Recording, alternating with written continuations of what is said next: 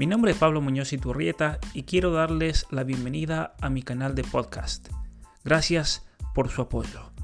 Les presento aquí el curso de Geopolítica y Relaciones Internacionales, un curso que espero les dará una nueva visión para entender más profundamente lo que está ocurriendo a nivel mundial.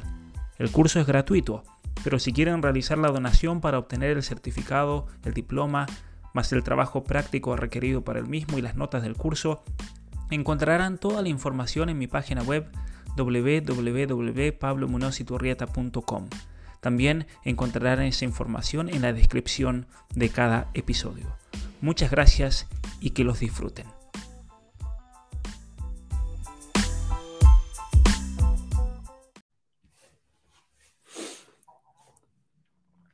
Muy buenas tardes a todos y nuevamente gracias por contactarse desde distintos lugares del planeta Tierra. Tenemos desde Malta, Israel, España, Alemania, Noruega, Holanda y desde Canadá hasta la Argentina, hasta, hasta Punta Arenas en Chile, Ushuaia en la Argentina. Así que un gusto enorme eh, para todos aquellos que están tomando mate. Lo extraño.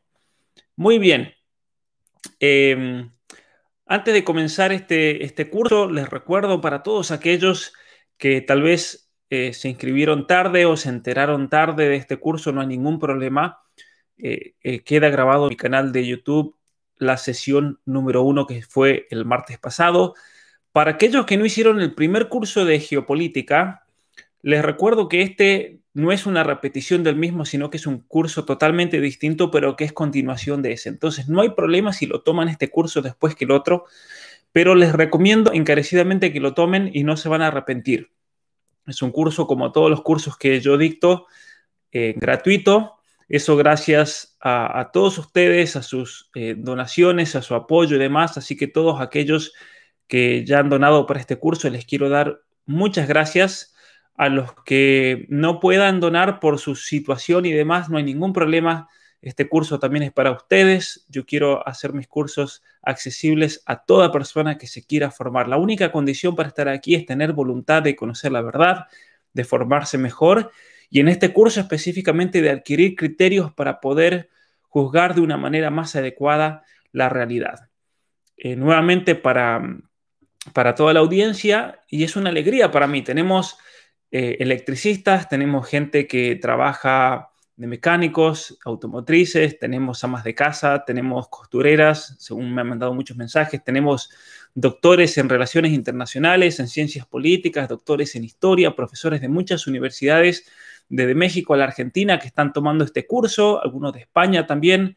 Así que un saludo enorme. Tenemos estudiantes de muchas carreras distintas, de economía, de ciencias políticas, de relaciones internacionales, de derecho, tenemos estudiantes de filosofía, estudiantes de literatura, pero no olvidarme de todos los mensajes que he recibido, que muchos me cuentan sus, sus, eh, sus carreras y profesiones y demás. Así que para mí es un gusto enorme. Tenemos algunos políticos también eh, eh, presentes y eso me parece muy importante porque yo en una conferencia que dicté ayer a una universidad, la Universidad Autónoma de Chihuahua, Mencionaba la, uno de los grandes problemas de la política en Latinoamérica no es solamente la corrupción, obviamente que es el problema más grande, pero otro problema es la falta de formación. La mayoría de nuestros políticos no tienen absolutamente idea, no tienen ni idea realmente de qué se trata la política, las relaciones internacionales, todo este juego geopolítico y demás.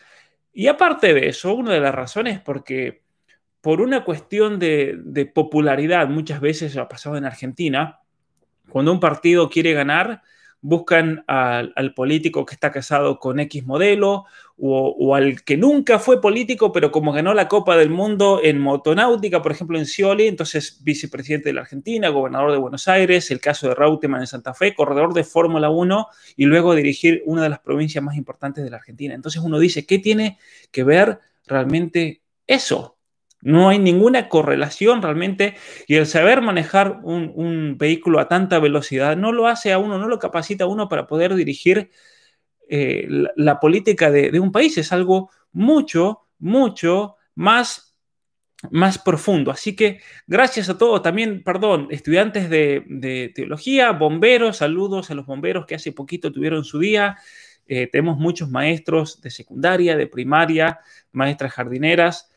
Eh, muchas gracias realmente. Eh, muchas gracias que estén presentes aquí en este curso. Y les decía nuevamente, todos aquellos que puedan donar o que quieran donar, desde ya agradecimiento.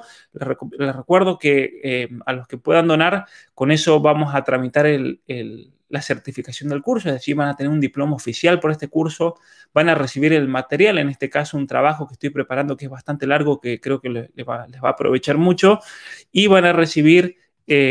eh, bueno, también el, trabajo práctico para realizar, que es condición para recibir el trabajo, el trabajo, eh, el diploma, perdón. Así que muy bien, muy bien. Eh, saludos, saludos a todos, saludos a los que están trabajando, incluso los albañiles y demás. Vamos a continuar con, este curso. El primer, la primera sesión del martes fue más bien introductoria acerca de las relaciones internacionales. Tiré muchos, muchas cosas, muchos datos y demás pero eh, muchos me decían, uh, hablaste de tal cosa, pero quedó ahí, no, porque eso lo vamos a profundizar después. Sí quería eh, hacer referencia, cuando mencioné la capacidad tecnológica de un país y demás, em, hacer una, una fe de rata, porque yo mencioné que Estados Unidos le mandó la cápsula a Chile para rescatar a los, a los eh, mineros y en realidad después estuve investigando y claro, a mí me había quedado en la memoria de ese ofrecimiento de los Estados Unidos, incluso la NASA trabajó en ese proyecto, pero fue realizado totalmente por ingenieros chilenos y fue hecho por un astillero chileno. Así que felicitaciones y eso es lo que tienen que lograr nuestros países, la capacidad tecnológica para no depender de, de alguna potencia extranjera.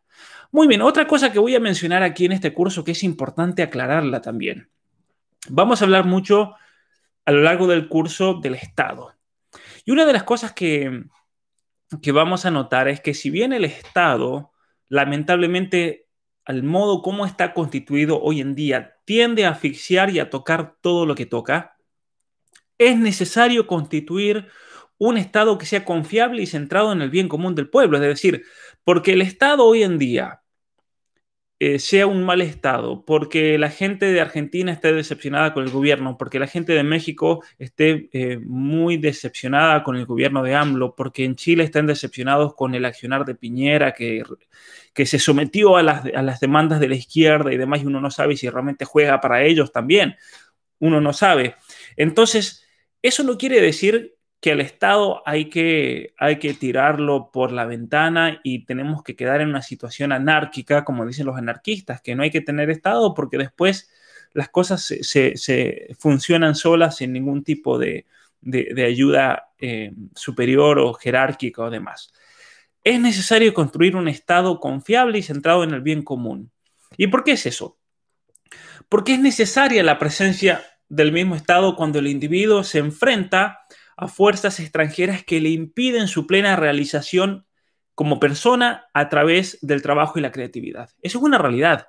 Hoy en día nos encontramos avasallados por, por distintos actores geopolíticos, distintos actores de las relaciones internacionales que vienen a aprovecharse de la persona y el Estado tiene entonces que ahí ponerle un freno y decir, esperen, que a este ciudadano yo lo defiendo. Obviamente eso no lo vemos hoy en día. Estoy hablando de una situación hipotética. No estoy haciendo una defensa del, estado actual tal como se encuentra, sino que estoy refiriéndome a que es necesario que haya un Estado, un tipo de gobierno.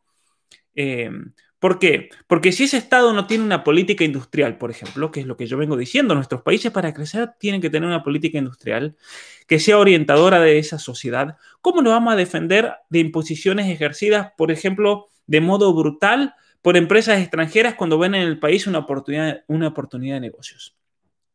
Es imposible. Eh, el Estado nos tiene que defender. En Argentina, por ejemplo, se está dando lo de Vicentín. Los que son de Argentina lo saben, los que no son de Argentina les explico. Esta compañía tiene una deuda con, el gobierno.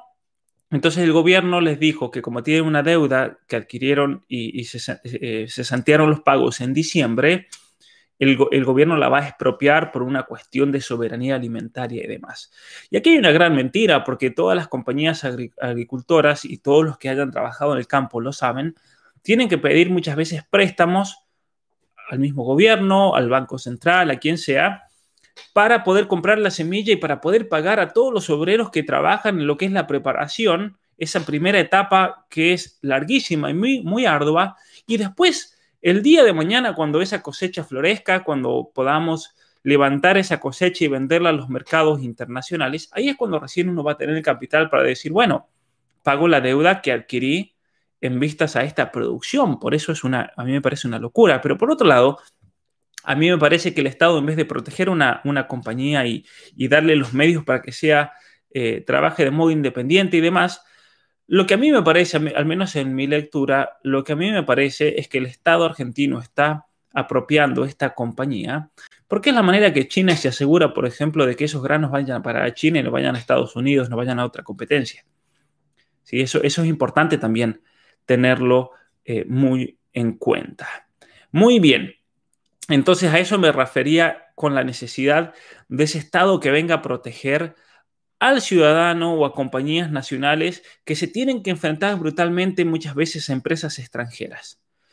Y esto es interesante, porque aquí hay un problema con, eh, con la filosofía liberal, con lo que promueve el liberalismo. Según el liberalismo, eh, hay que garantizar la libertad individual de la persona, está todo bien, pero que con eso basta. Y en realidad no es tan así, porque la sola libertad individual no le garantiza a la persona la plena realización de las oportunidades cuando se enfrenta ante la fuerza organizada de una multinacional, por ejemplo. O cuando el individuo o, una compañía familiar o lo que sea se tienen que enfrentar a esa oligarquía financiera internacional que después vamos a explicar bien, que trata de hundirla de la manera que pueda, y es imposible si el Estado no viene y te protege y te defiende, y defiende sus intereses. Es lo que hace Trump, por ejemplo, en los Estados Unidos. Eh, una de las cosas que pasó en Estados Unidos en los años 80 y en los años 90 es que los bancos dueños de estas y las familias dueñas de las grandes compañías eh, productoras en los Estados Unidos, fábricas y demás, la industria automotriz, trasladaron, y no solamente la industria automotriz, la, industria de, la telefonía celular, Apple, por ejemplo, ellos trasladan, trasladan todas sus em, centrales productoras a la China. ¿Y por qué hacen eso? Porque al ir a la China, con un gobierno comunista que los respalda, que los proteja, se aseguran de tener una mano de obra casi gratis, una mano de obra esclava, porque esa es la realidad. Muchos dicen, no, pero la China tiene un sistema capitalista eh, en, en, cuanto al mercado y en el resto sí es comunista. No es tan así, tiene un sistema capitalista tal vez en el modo de hacer los negocios a nivel internacional, pero al, modo de, al momento de emplear a sus empleados, al momento de emplear a sus empleados, son mano de obra esclava. Y eso lo sé por alumnos que yo he tenido en Canadá, alumnos chinos, que ellos me contaban, por ejemplo, cuando yo hablaba de estos temas, y ellos me decían, sí, ese es el caso de mi papá. Estoy hablando de gente de muy, mucho dinero, eh, que envían a sus familias a Canadá, tienen todos los del Partido Comunista sus hijos en Canadá, sus supermansiones junto a los lagos y demás. ¿Y qué pasa? Estos estudiantes, ellos me contaban que cuando ellos van de vacaciones a la China y eh, ven la realidad de la fábrica y demás, eh, ven a los empleados de sus padres, estamos hablando de miles de empleados, no estamos hablando de tres o cuatro, que duermen las noches en la fábrica. En el mismo lugar donde trabajo se tiran, se ponen una frazada y duermen así. Es trabajo esclavo, que les pagan un dólar por día, por ejemplo. Y ese dólar solamente les alcanza para comer, nada más. O sea, es increíble realmente la situación, la situación que hay. Eh, y entonces, a la China le conviene tener esos grandes capitales en, su país y es lo que estamos viendo, una transferencia de capitales de distintos lugares del mundo hacia la China. Y la China, entonces, para poder mantener ese crecimiento productivo, va a necesitar de materia prima. Y lo que la China está haciendo ahora, y por eso el coronavirus le vino como anillo al dedo, es hundir económicamente las economías regionales de Latinoamérica para entonces China dar el salvataje, pero como condición de eso, asegurarse que la materia prima de nuestros países vaya a los chinos. Entonces, ¿qué está pasando en Latinoamérica? Estamos pasando, pasando de pertenecer eh, y ser dominados por otras potencias, como lo fue Inglaterra durante casi toda la historia de nuestros países, ahora a ser dominados por la China. ser dominados por la China y eso le va a imposibilitar a nuestros países crecer. Le va a imposibilitar a, nuestros países crecer y desarrollarse y todo lo que estamos planteando en, este curso. O sea, es tremendo realmente, es tremendo. Eh, y por eso, por eso hay que entender otra cosa también, viendo los comentarios. No solamente son esta clase eh, comunista política china que es la que esclaviza a sus ciudadanos, sino que también detrás está el orden financiero mundial que alienta eso porque les conviene a ellos. Y son ellos los que en definitiva están trasladando el campo de juego de un, de un territorio del mundo hacia otro. Em, y obviamente que, que, con quién se encuentran en ese camino que les ha puesto un freno con Trump. Con Trump que eh, ha creado en los últimos años eh, especialmente en los últimos años en Estados Unidos, o sea, desde que él elegido presidente en el 2016, una economía protectora, una economía protectora con aranceles, con impuestos para que, eh, con bajos impuestos para tratar de atraer esas empresas que se fueron, para atraer capitales que lo ha logrado, tiene las eh, tasas de desempleo más bajas en la historia de los últimos 25, 30 años en los Estados Unidos y Además de eso, está protegiendo los productos internos de Estados Unidos para que entonces, cuando uno compra acero, por ejemplo, cuando uno compra distintas cosas, en vez de comprárselas a los chinos, se las compra a Estados Unidos porque va a salir más barato, porque tiene una protección que no tiene el producto chino. Y eso está muy bien eh, que un país lo haga para entonces proteger, proteger los intereses económicos regionales, eh, locales y especialmente para favorecer al productor, por ejemplo, de ese país. Y eso es lo mismo que tendrían que hacer nuestros países, obviamente. Eso es lo mismo que tendrían que hacer nuestros países para lograr, y eso lo vamos a ver más adelante entonces en relación a toda esta, esta discusión que no lleva a ningún lado del libre mercado como un dogma eh, de la economía. Cuando no es un dogma de la economía, simplemente es una herramienta que a veces conviene usar y a veces no conviene usar. Es como los pañales, decía el gran doctor Marcelo Gullo. Los pañales se usan cuando uno nace y muchas veces se vuelven a usar cuando uno está por morirse. Y entonces es lo mismo, en un mercado, una economía, cuando tiene que crecer, necesita de esa protección. Pero una vez que esa, esa, protección comercial y demás eh, ha logrado establecer una economía fuerte, no tiene sentido seguir protegiendo porque eso lo va a terminar asfixiando al, al comerciante. Y ahí es cuando entonces hay que hacer uso de lo que se llama el libre cambio y cuando esa economía está en decaimiento, es necesario nuevamente el proteger. Pero es necesario el proteger, no el intervenir y hacer las cosas que están haciendo en Argentina, que eso suena más a marxista que a otra cosa. Muy bien. Muchas veces entonces em, me habrán escuchado y me van a escuchar rechazar la intervención constante del Estado en algunos, en algunos casos. Pero eso es porque el Estado hoy en día está generalmente puesto al servicio de intereses extranjeros, intereses extraños y contrarios al bien común de la población. Hoy el mismo Estado que tendría que defender al ciudadano nos está entregando a las manos de nuestros verdugos, esto que quede claro. Otro ejemplo claro que lo quise mencionar en la última clase y no me dio el tiempo es el caso de FASTA en Argentina. En Argentina, como en la mayoría de los países de Latinoamérica, la educación pública está totalmente ideologizada y lamentablemente también la mayor parte de la educación privada está totalmente ideologizada.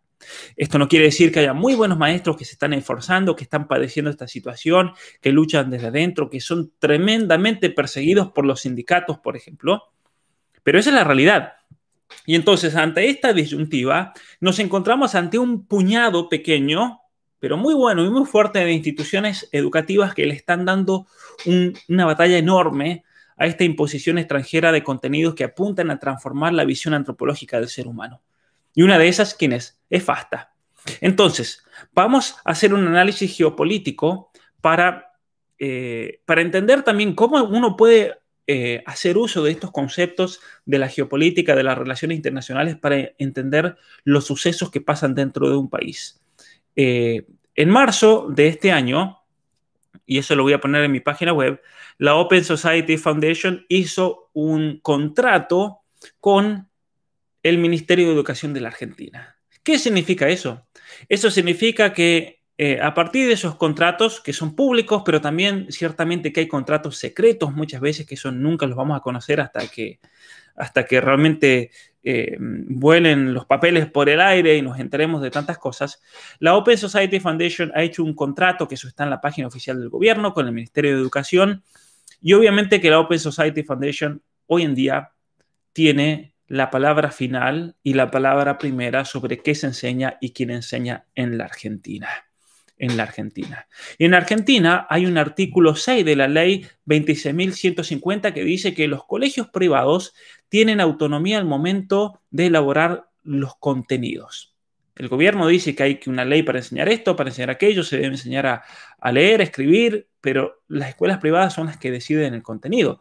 Y aquí hay un problema, porque hay una ley que es la de la ESI del 2006, la cual se está usando en la Argentina para adoctrinar a nuestros niños, para ideologizarlos, es lo mismo que se quiere hacer en Chile, gracias al nefasto del diputado Bellolio, que es un, es un hombre infiltrado, un hombre que trabaja para intereses extranjeros sin duda. Eh, lo mismo pasa en México, lo mismo pasa en Colombia, en Costa Rica, en tantos otros países donde se usan de estos programas para imponer el aborto, para adoctrinar a los niños con respecto a la, identidad de género, ideología de género, orientación sexual, eh, volver eh, la educación de la verdadera educación de la afectividad y demás en una mera práctica genital, porque eso es lo que de lo que se trata aquí. Y entonces la Open Society Foundation se encuentra que en Argentina y, y la Fundación Huésped y demás y el Ministerio de Educación se encuentran con que hay un bastión, un bastión de instituciones intermedias que le ponen un freno a, esa transformación de la visión antropológica del ser humano. Y una de esas es FASTA. Entonces, ¿cuál es la orden que viene desde arriba y que el Ministerio de Educación de Argentina simplemente tiene que seguir? Son órdenes tomadas de afuera. Es destruir todas esas instituciones intermedias, que el Estado se haga cargo de tutelar por el contenido, que es totalmente ideológico de esos planes de educación, y llevando a cabo una especie de expropiación de toda institución educativa. Entonces, lo que estamos viendo hoy en Argentina es un intento de expropiar Así como expropian una compañía como Vicentín, quieren expropiar todos los colegios educativos. Y eso, tengan en cuenta esto, a, todos eh, mis, mis seguidores evangélicos, bautistas, de alguna otra denominación, van a venir por ustedes también, no solamente por los colegios católicos, van a venir por todos, por los, colegios judíos, por absolutamente todos van a venir. ¿Y por qué van a, por qué, por qué es esto? Porque en realidad, si miramos ese proyecto de ley, están tratando de, buscar una justificación legal y una especie de legitimización cultural y de opinión pública para expropiar un colegio, algo que jamás se ha hecho en Argentina. Se hizo en Ecuador, por ejemplo, los ecuatorianos tienen el ejemplo de principios del siglo XX, cuando se expropiaron, cuando se, se, frenó la educación pública. Eso yo lo he visto en Canadá, está el caso de Canadá con el gobierno eh, eh, expropió en, los años 70, en esa revolución silenciosa, todas las instituciones privadas de, Quebec, por ejemplo, todas las escuelas católicas y demás desaparecieron. Entonces, esto es importante tenerlo en cuenta, lo que está buscando el gobierno de Argentina, y esto lo digo por Argentina porque esto va a pasar en Chile, va a pasar en México, va a pasar en Costa Rica, va a pasar en todos lados. Los gobiernos, la orden que tiene, esto, esto no, no es la genialidad de, de, Alberto Fernández o la genialidad del ministro de Educación o demás, sino que esto viene dado desde arriba, es una táctica. Entonces, ¿qué hacen? Buscan medios de comunicación. En el caso de Argentina, el nefasto Página 12, lo peor que existe en la Argentina, donde esta periodista Mariana Carvajal, Carvajal escribe un artículo que no tiene ni sentido. Si ustedes leen ese artículo original, tiene incluso contradicciones lógicas, lo cual se da cuenta que está inventado y no sabe ni siquiera mentir esta, esta mujer. Entonces, muy bien, ¿a qué voy con esto? Es una campaña que va a alcanzar a al menos los colegios católicos buenos y a los evangélicos, judíos, a todos aquellos que quieran mantener una formación seria de esos niños. Mencionamos a FASTA, Johnston, el Opus Dei, los colegios escolapios, por ejemplo, colegios parroquiales, y tiene tres objetivos a mediano plazo. En primer lugar, esta campaña busca desacreditar la formación de esos colegios y poner parte de la opinión pública en contra de las instituciones. Desacreditarlo. En algunos casos lo logran porque la gente es tan inútil y no piensa que ve los titulares y se cree todo.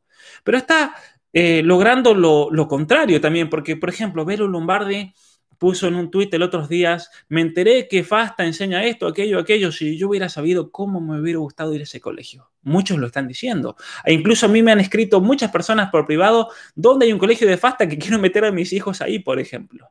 ¿sí? Entonces es importante, e, e, es, importante. Eh, menciona Vicente, por ejemplo, la escuela evangélica en Neuquén, el, caso del pastor Márquez, también eh, con quien estoy en contacto, que ellos se opusieron al tema del género, les han hecho también una, una campaña muy sucia en contra. Hay otro colegio en Misiones, también no recuerdo el nombre, que les hicieron una campaña gigantesca por los medios con falsas acusaciones, un colegio evangélico, si no mal recuerdo, bautista. Eh, entonces, desacreditar a los colegios. Segundo lugar, promover y fomentar esas denuncias por parte de exalumnos, de alumnos y en lo posible de docentes. Eh, y muchas veces esas denuncias no tienen sentido. Un joven decía, no, porque, porque yo, eh, yo, por ejemplo, nos golpeaban los otros alumnos y no hacían nada los directivos porque claro, hacíamos algo mal y venían todos y nos, pegaban, pero eso, disculpen, eh, es eso el que conoce la idiosincrasia de los jóvenes argentinos. Eh, yo recuerdo en el colegio cuando viajábamos de una provincia a otra, un viaje, eh, cuando veíamos un, un, escarabajo, era el que pegaba primero, ese, el que lo veía primero se salvaba o, o distintas cosas, o sea, cosas que hacen los jóvenes que para mí me parece que es una cuestión neurobiológica para fortalecer al ser humano también. Entonces, si un joven ahora de 21, 22, 25 años dice, no, porque me hicieron bullying en, tercer grado y el colegio no hizo nada, y uno diría, a pesar de que te hicieron bullying, porque seguramente lo necesitabas, no pudiste superarlo, entonces tu problema es bastante serio, muchacho. Es así la cosa, es así la, situación. Eh, muy bien, entonces, eh, ¿y eso a qué apunta? A obligar a todos los colegios eh, confesionales a usar solamente los cuadernillos oficiales y el compromiso de no formación antiderechos. ¿sí? Y entonces, después van a venir leyes como ha pasado en otros países, van a quitar los aportes del sueldo, lo cual tal vez no sería tan malo porque eso obligaría a los colegios a, como es el caso de Estados Unidos, a vivir, eh, va a ser muy difícil, como pasó en Ecuador, pero yo creo que hace falta ese sacudón para que entonces los colegios se independicen totalmente del Estado. Así que miren, este es un caso espectacular entonces para, para explicar lo que yo venía diciendo recién. El Estado tiene que estar ahí para proteger. Entonces, viene la Open Society Foundation a nuestros países en Latinoamérica y se dice esto se debe enseñar en Argentina porque nos, lo dijo Plan Parenthood y es Plan Parenthood con Open Society que, que, establecen estos programas de educación. Y ahí el Estado tendría que decir, disculpen señores, aquí un freno, por favor, que aquí yo como Estado tengo que defender a mis ciudadanos y lo que estos colegios digan es lo que se hace, no lo que ustedes vengan a decir. Eso tendría que ser y para eso está el Estado.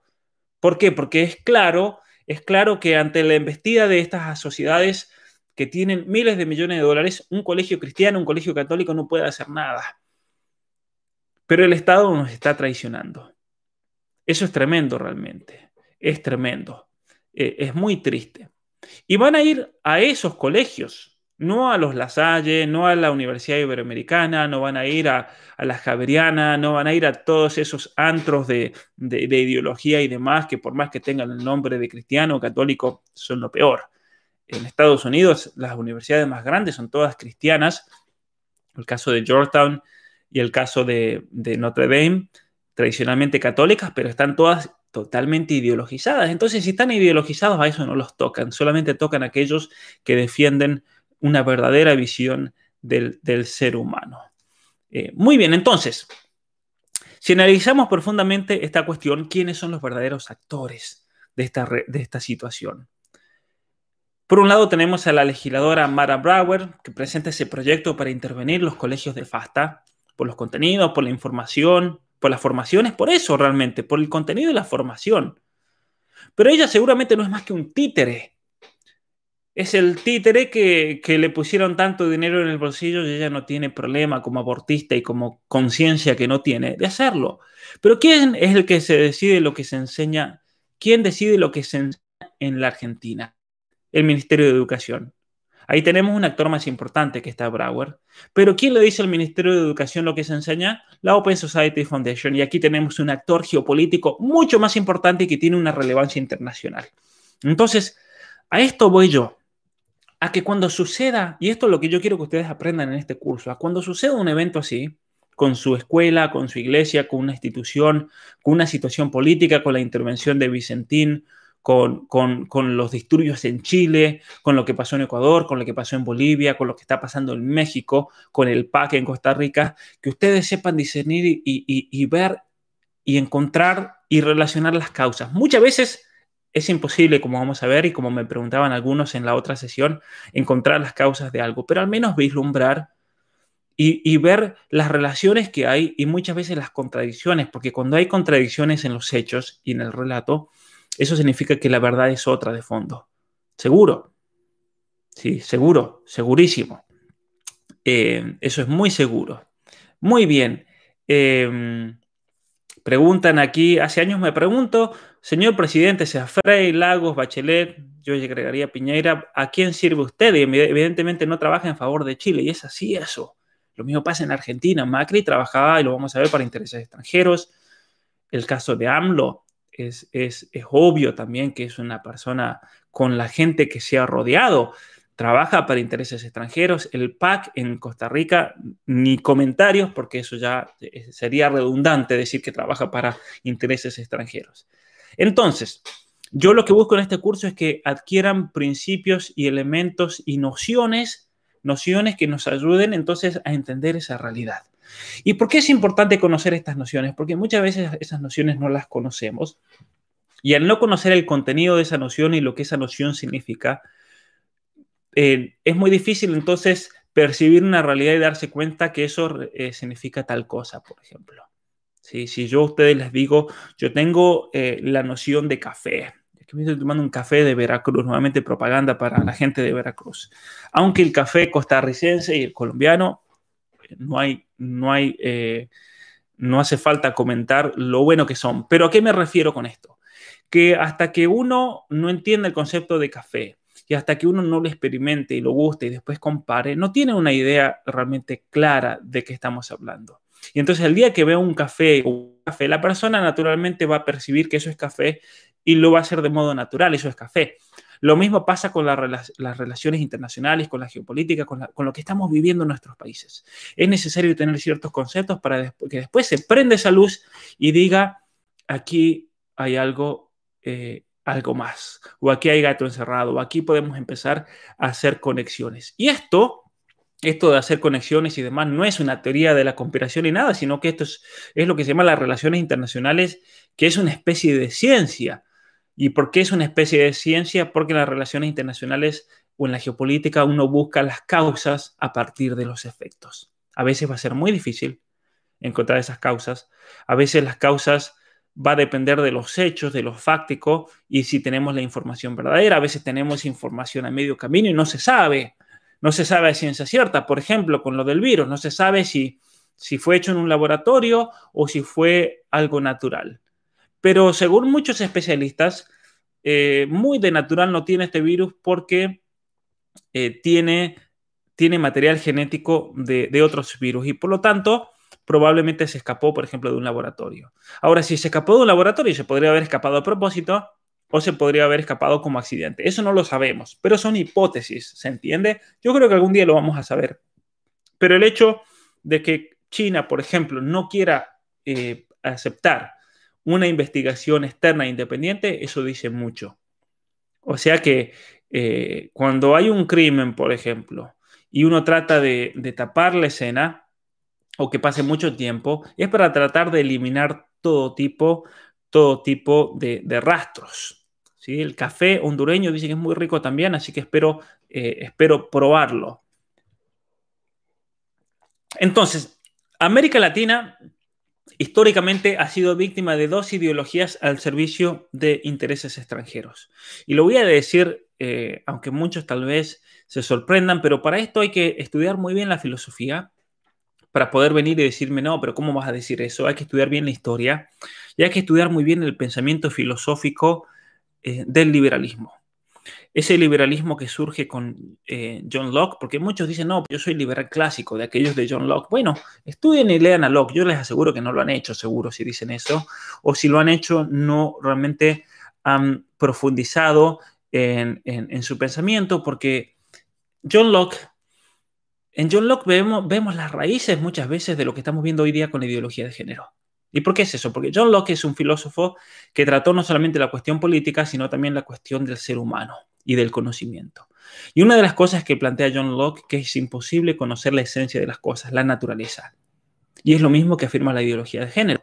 La ideología de género dice es imposible conocer la naturaleza de quién es. Es imposible que yo sepa qué es Vicente, por ejemplo, mi amigo Vicente, y entonces solamente Vicente puede él mismo, a partir de su propia experiencia personal, autopercibirse como lo que él quiera. ¿Entiende? Entonces, hay una relación, hay una relación muy grande entre John Locke, entre el pensamiento de Rousseau, que es nefasto, que es el padre del marxismo, del feminismo y toda la basura ideológica que estamos viendo hoy día. Hay toda una corriente y entonces el, el liberalismo tiene dos facetas. El liberalismo blando, que es el liberalismo de Inglaterra, de Estados Unidos, de Francia y el liberalismo duro que es el marxista. De hecho, en la, filosofía política se los llama liberalismo a los dos, el liberalismo marxista, estatista, eh, de Cuba, de la Unión Soviética, el de las expropiaciones y el liberalismo eh, del otro lado, que se aplica muchas veces como ideología que se exporta a nuestros países para tenernos sometidos. Entonces, Latinoamérica ha eh, sido víctima de dos ideologías al servicio de intereses extranjeros. Por un lado, la ideología liberal, o que muchos le dicen el neoliberalismo, más reciente de Menem, por ejemplo, Argentina, de, Macri y demás, o el marxismo y corrientes de izquierda, que especialmente hoy en día se ven a partir del Foro de San Pablo en el 92 y el Grupo de Puebla, el Grupo de Puebla que se organizó en México hace hace poco y el actual secretario general de ese grupo de Puebla es el presidente de la Argentina, Alberto Fernández. Eh, muy bien, entonces, eh, ¿qué lección tenemos a partir de esto, de la historia de Latinoamérica? Que nuestros dirigentes, los políticos, deben poseer como requisito fundamental al menos eh, una capacidad de gestión apropiada para conducir esta etapa de desarrollo y salir de esta situación de sometimiento. Necesitamos políticos que estén formados. Solamente así. ¿Sí? Solamente así vamos a poder salir. Y muchos, por ejemplo, dirigentes o economistas dicen que basta con las leyes del mercado y el libre comercio para que todo florezca. Y eso no basta por sí solo. No basta por sí solo. No basta por sí solo, como lo vamos a ver en muchos ejemplos, para que un país crezca. Necesita de la protección del Estado también. Y como esas políticas no funcionaron, entonces la respuesta fue votemos a la izquierda.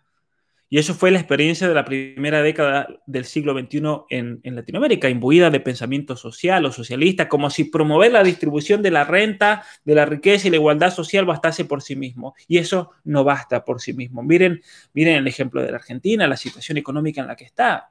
Eso es claro, el caso de Venezuela, el caso de Cuba. Con distribuir la riqueza ya está, no, no sirve de nada eso, porque crea una falsa igualdad. ¿Y por qué digo una falsa igualdad? Porque en definitiva el que amamante es el Estado, no el esfuerzo personal de cada uno. Y estas políticas de, asistencialismo social, el welfare, como se le dice en inglés, no logra más que una sociedad eh, en general, a menos los que son sujetos de, esa ayuda estatal, una, una, una generación de zánganos, Argentina zángano le decimos los vagos, a los que no trabajan, a los que les gusta vivir del esfuerzo ajeno. Eso es lo que ha pasado en los Estados Unidos con las políticas del Partido Demócrata con respecto a la, comunidad negra, por ejemplo. Los invito a leer mi artículo de los cinco problemas reales de la comunidad afroamericana en los Estados Unidos. Y uno de ellos es, eso lo reconocen los mismos pensadores afroamericanos, que dicen uno de los males más grandes que se le hizo a la comunidad afroamericana fue ayudarlos económicamente. ¿Por qué? Porque se conformaron y en Estados Unidos una mujer afroamericana recibe más dinero mientras más hijos tiene siendo madre soltera. Entonces, ¿qué pasa? Eh, los hombres se han acostumbrado a estar juntados con una mujer, le fabrican un hijo, total, después ella cobra otro subsidio más y de ahí van pasando de mano en mano. Entonces estos hombres están con una mujer, le fabrican un hijo, después se van con otra, le fabrican un hijo y así es un ciclo tremendo. ¿Y qué hacen estos hombres? Y esto yo lo digo porque lo vi y lo viví en los Estados Unidos, no estoy hablando de, haberlo leído en, el diario. Eh, ¿Qué hacen estos hombres? Y estos hombres se quieren jugar a las cartas, droga, comercial, comerciar droga, eh, a las apuestas, Eh, y esto es, es, lo, que, lo que después genera también tanta violencia y, muchos, muchas otras, otras cosas, cosas más. Es, es, realmente, es realmente alarmante. Para los que preguntan dónde profundizar, dónde, dónde leer eso, les recomiendo en mi libro Atrapado en el cuerpo equivocado, en el capítulo 1, explico muy bien eso. Y yo creo que a partir de ahí, esa es una introducción muy buena para aquel que quiera profundizar más en todos estos temas. El grupo de Puebla sí es extensión del de Foro de San Pablo. Es la extensión del Foro de San Pablo. Lo que pasa es que como no estaba Lula da Silva, como estaba Bolsonaro en Brasil, no lo iban a poder hacer en San Pablo. Murió Fidel Castro. Entonces es una extensión de, eh, de lo que venía mencionando del grupo. De, el grupo de Puebla es una extensión del Foro de San Pablo. Muy bien. Entonces, en este sentido, ustedes van a ver la importancia que, tendrían que tener las universidades al momento de enseñar y perfeccionar esa capacidad de gestión que deben poseer los dirigentes. ¿Por qué? Porque un dirigente tendría que entonces ir a un pensador, aprender las lecciones necesarias para tomar las decisiones que necesita para su país y elaborar la estrategia de acción concreta. Eso no lo tenemos, lamentablemente. Lamentablemente no tenemos presidentes que se hagan asesorar por gente que realmente entiende esta situación. Y si se hacen asesorar van a ser unos ideólogos que no tienen absolutamente idea de nada. Como era en el caso del filósofo K, el filósofo del kirchnerismo, eh, en el cual lo presentaban como el gran pensador y, es el, el, cerebro detrás del foro de San Pablo y, y toda la ideologización y, lo que sería la nueva izquierda, lo que presenta Agustín Laje en su primera parte del libro, en el libro negro de la nueva, la nueva izquierda. Muy bien, entonces, estudiar y escribir bien, y esto especialmente para los estudiantes de relaciones internacionales y ciencias políticas. Estudiar y escribir bien, es decir, cuando digo escribir bien, tener realmente una idea clara de las relaciones internacionales, va a involucrar cuatro conceptos em, que son como categorías operativas y explicativas también de lo que son las relaciones internacionales. En primer lugar, hay que observar la sociedad, mucho. Y por eso uno se sube a un taxi, por ejemplo, y a veces uno em, recibe gran sabiduría del taxista porque observa la sociedad. Y entonces le voy a dar un ejemplo claro. En junio del año pasado fui a la ciudad de Mar del Plata a dar una conferencia, nos tomamos un taxi con uno de los organizadores y eh, cuando estoy en el, taxi, un hombre ya mayor le pregunto a él quién iba a ganar las elecciones. Y él me dijo, si lo ponen a Kichilov de gobernador, arrasa. Y dependiendo con quién se una Cristina, eh, arrasa también. Y ya se veía en ese momento, se estaba hablando si, quién iba a ser. Creo que en esos días se, decidieron que iba a ser Alberto Fernández. Y ese taxista me dijo, porque conocen, observan la sociedad, él me dijo, va a ganar el kirchnerismo de vuelta. yo le digo, pero ¿cómo va a ser que la Argentina, qué locura, ¿no? Que vuelva el kirchnerismo después de ese flagelo de tantos años. Ernesto Laclau, muy bien ahí que lo menciona, el, el pensador, el filósofo K. Y este taxista me predijo a mí, un hombre que posiblemente terminó la secundaria solamente, no tuvo estudios superiores ni nada, pero observaba la sociedad. Entonces, para aquel que estudia las relaciones internacionales, es importante observar la sociedad. Y cuando digo la sociedad, hay que observar al Congreso, Parlamento, Cámara de Diputados, hay que observar los sindicatos, hay que eh, observar las distintas asociaciones, al empresariado, y especialmente hay que investigar cuáles son sus necesidades y los intereses que tienen. Esto es importantísimo porque esto va a determinar entonces la dirección por la cual se va una sociedad. ¿Cuál es la intención? ¿Cuáles son los intereses de esta gente? El aborto es un ejemplo claro, por ejemplo. ¿Qué intención tienen estos candidatos con respecto a ese, a ese, a ese punto concreto, por ejemplo? Entonces, observar la sociedad de uno, pero hay que también observar el mundo observar la competencia, la productividad, observar las ganancias y las pérdidas en las relaciones internacionales, qué pierde un país con hacer esto, qué gana con hacer esto, ¿Quién es el gran ganador de la pandemia? Por ejemplo, es una pregunta que, surge mucho y muchos dicen, bueno, China es el gran ganador de la pandemia. Todo apunta a tratar de que Estados Unidos pierda, por ejemplo, debilitarlo, debilitar el gobierno de Trump, lo cual es interesante como en los Estados Unidos, por ejemplo, observando la sociedad, hay elementos dentro de los Estados Unidos que están en contra de su propio país y no les importa perjudicar a su país con tal de que caiga Trump, por ejemplo. Eso es, tremendo, porque eso es... Yo puedo estar de acuerdo, por ejemplo, en que, en que no hay que estar de acuerdo con alguien. O yo, yo los entiendo si no están de acuerdo con Trump, por ejemplo. Eh, pero de ahí a tomar una posición que haga caer a la Argentina ante intereses extranjeros, eso es inadmisible. Es una traición a la patria.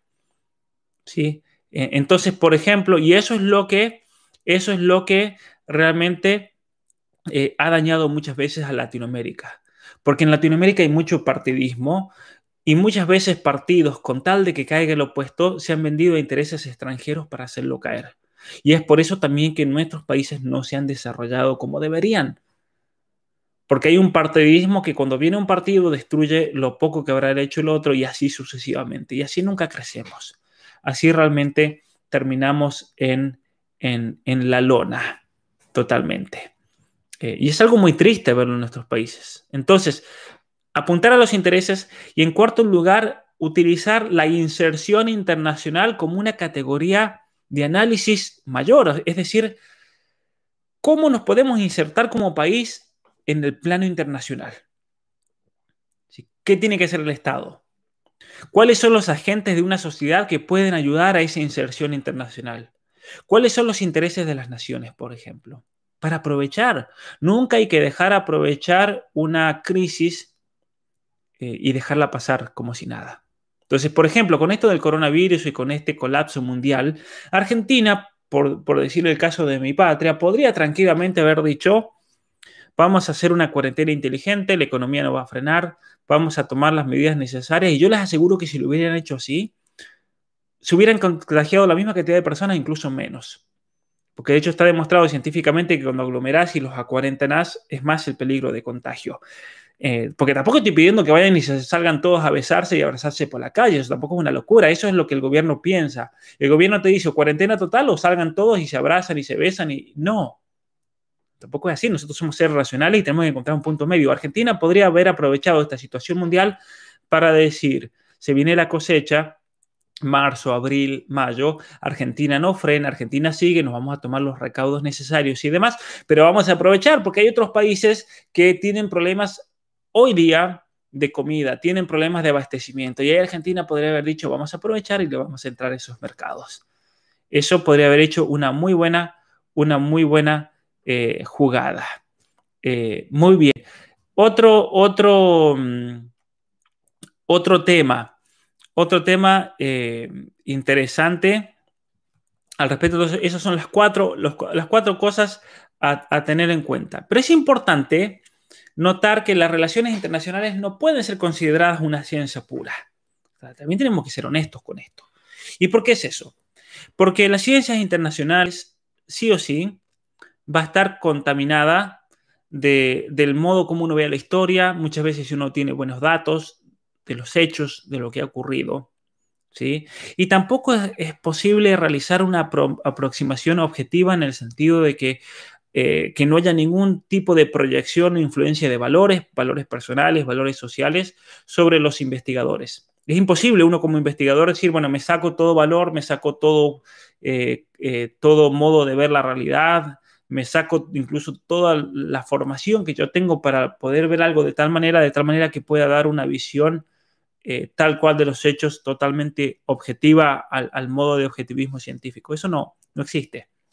No existe porque nadie, nadie puede hacer una consideración desinteresada, por así decir. Y eso se lo, yo se lo estoy diciendo honestamente aquí. ¿Cuál es mi interés aquí? Mi interés es dar herramientas para que los países latinoamericanos crezcan es decir, yo no estoy dando geopolítica o relaciones internacionales para los chinos, no me interesa eso.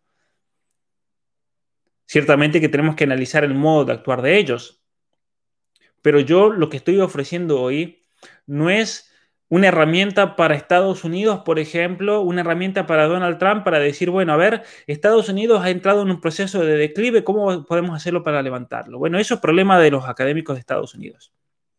Y si yo enseño en una universidad en los Estados Unidos y tengo que hablar de eso, lo hago. Pero hoy aquí lo que estoy haciendo es hablar a Hispanoamérica para darle una visión que sea realista y que se acomode a la, a la situación de Latinoamérica. Y vamos a hablar porque hay un problema tan grande con las relaciones internacionales que son exportadas de otros países y por lo tanto recibimos relaciones internacionales elaboradas por Estados Unidos, por Inglaterra, por China, que tienen en cuenta la situación de ellos, que no es la situación de México, de Argentina, de Chile, de Perú, de Bolivia, de Paraguay, no.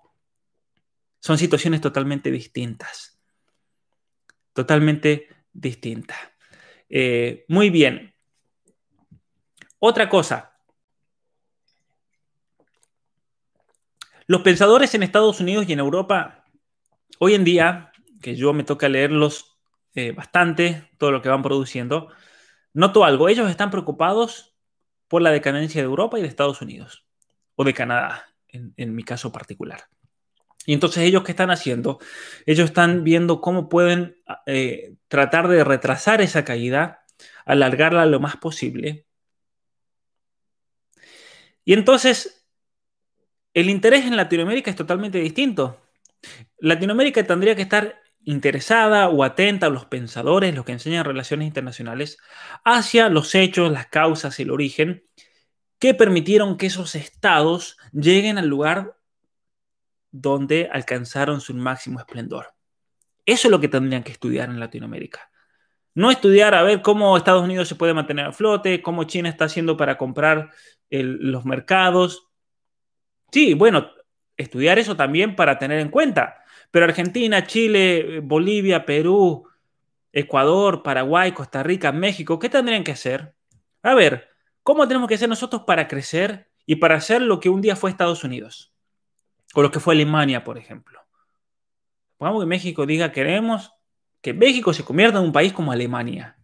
Un país ordenado, con cultura, donde toda la gente sabe muchos idiomas, eso jamás se lo ha planteado un político. Ustedes díganme, ¿han escuchado alguna vez a un político en alguno de nuestros países decir yo quiero que mis ciudadanos hablen tres o cuatro idiomas y eso va a ser el objetivo del Ministerio de Educación? Vamos a enseñarle inglés, francés, alemán y chino porque se viene la China, supongamos. Y es importante entonces comunicarse para que los chinos no nos hagan, no nos vendan gato por liebre. Y entonces vamos a aprender cuatro idiomas aparte del español. ¿Ustedes han escuchado alguna vez un ministro de educación en cualquiera de los países de Latinoamérica que hagan eso? Si lo han hecho me avisan porque yo jamás lo he escuchado.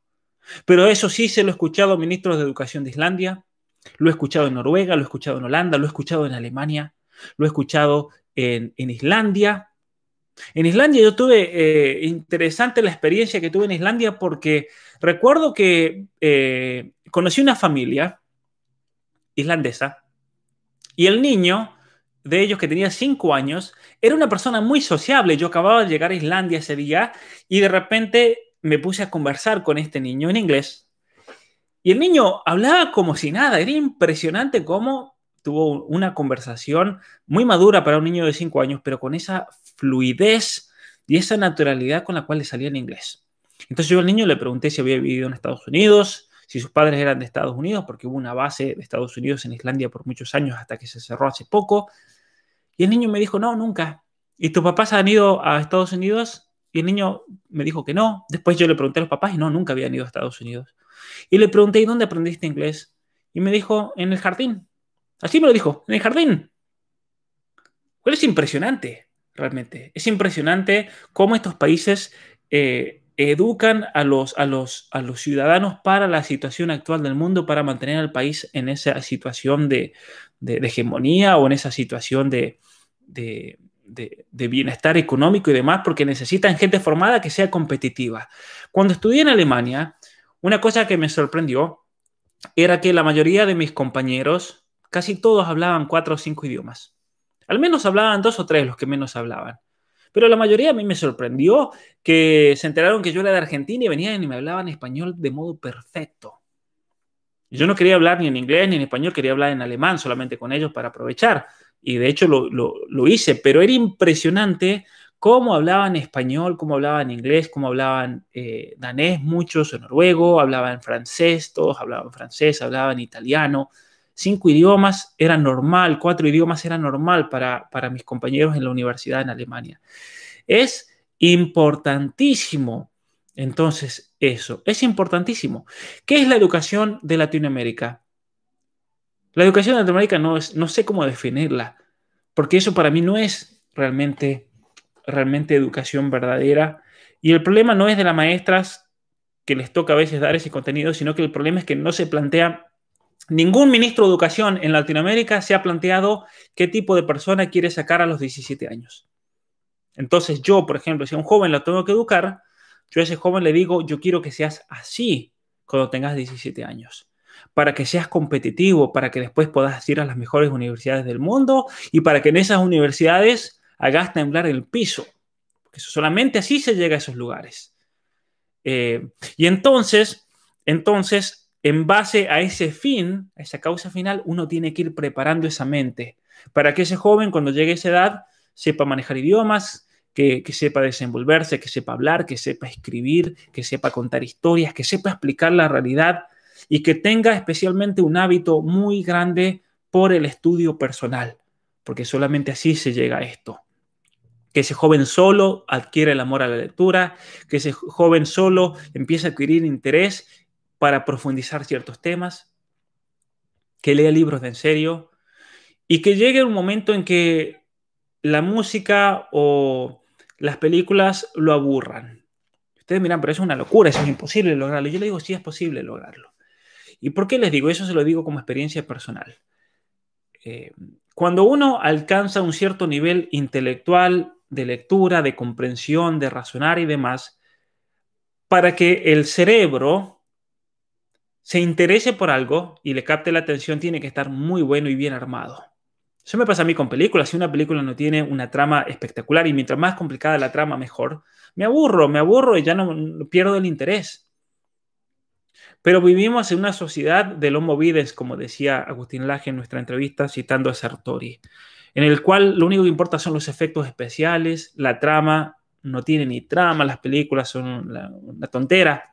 Hay muy pocas películas realmente que a mí eh, son contadas con los dedos que yo digo, esta es una buena película porque no es solamente la imagen, es también la historia, lo que quiere enseñar, es algo muy complejo realmente. Es, es muy, muy tremendo. Me preguntan a qué edad empecé a leer. Yo cuando llegué a Jardín de Infantes ya sabía leer. ¿Cómo aprendí a leer, por ejemplo? Aprendí a leer porque veía carteles. Mi hermano también aprendió a leer, el que me sigue solo. Veía carteles y yo le preguntaba a mis padres, a mi mamá, ¿qué dice ahí? ¿Qué dice allá? Íbamos a la ciudad, vivíamos en el campo, ¿qué dice ahí? Y entonces un día, yo recuerdo ese día, que eh, comencé a relacionar los sonidos con las letras hasta que me di cuenta, ahí dice tal cosa, ya dice otra, y ya está. Y, y, cuando ya aprendí a leer por mi cuenta que hice esa relación, ya no me frenaron más. Yo iba a jardín, iba a primer grado con libros, de, libros para leer, porque yo ya sabía leer, entonces en primer grado, ¿qué iba a aprender si sabía leer?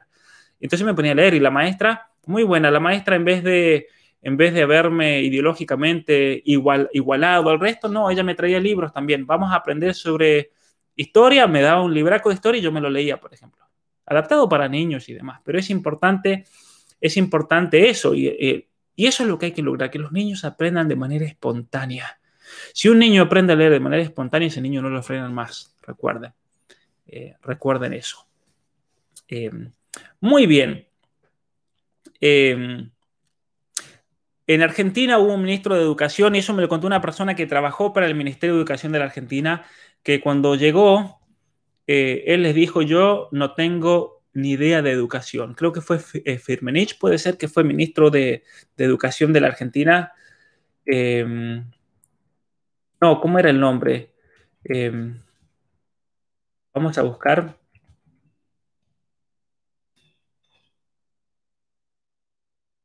Estoy mezclando nombres, pero fue durante el kirchnerismo, un ministro, ministro de Educación. Eh, ya, ya, me va, ya me va a venir el nombre de, esta persona.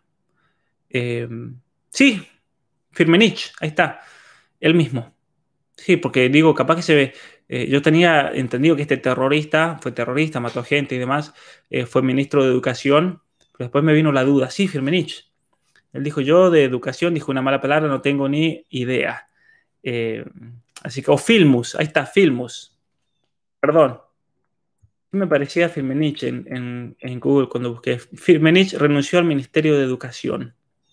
Guillermo Firmenich. Eh, sí, Firmenich, pero también tenemos a Filmus. Eh, Firmenich fue ministro de Educación de la provincia, eh, ¿dónde fue? En Santa Cruz, creo. No, en, en Chubut.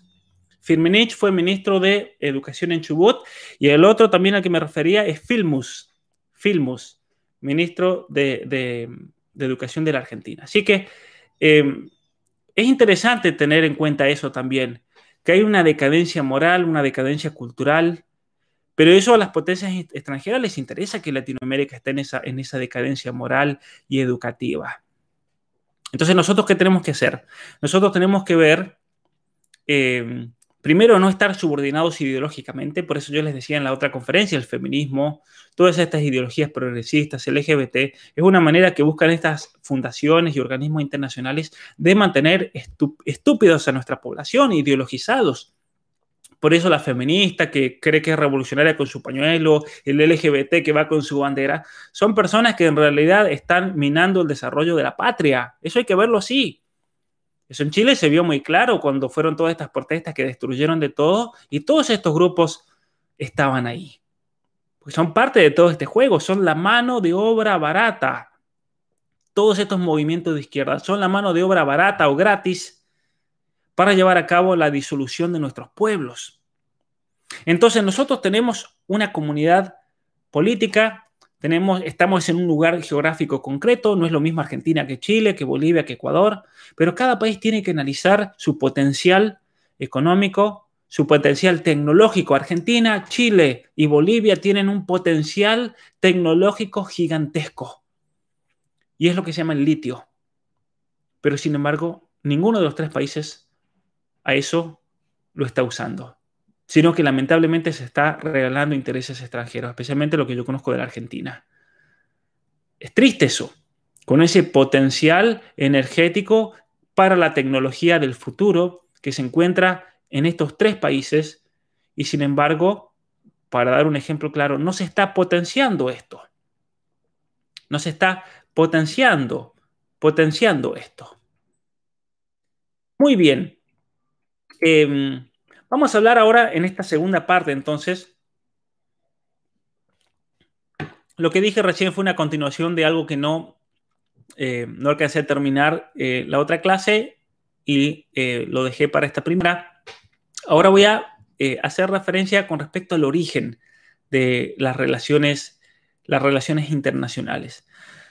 A ver, cuando hablamos del origen de las relaciones internacionales como ciencia, debemos decir que la, geopolítica es la fuente moderna de las relaciones internacionales como una disciplina de estudio. Por eso yo di el curso primero de geopolítica y ahí van a ver todos la conexión. Claro, la geopolítica es la fuente de las relaciones internacionales como una disciplina de estudio, pero también la geopolítica es, el origen de, ese, ese deseo de los estados más poderosos para delinear sus políticas eh, estratégicas de acción, eh, las políticas extranjeras, exteriores y demás.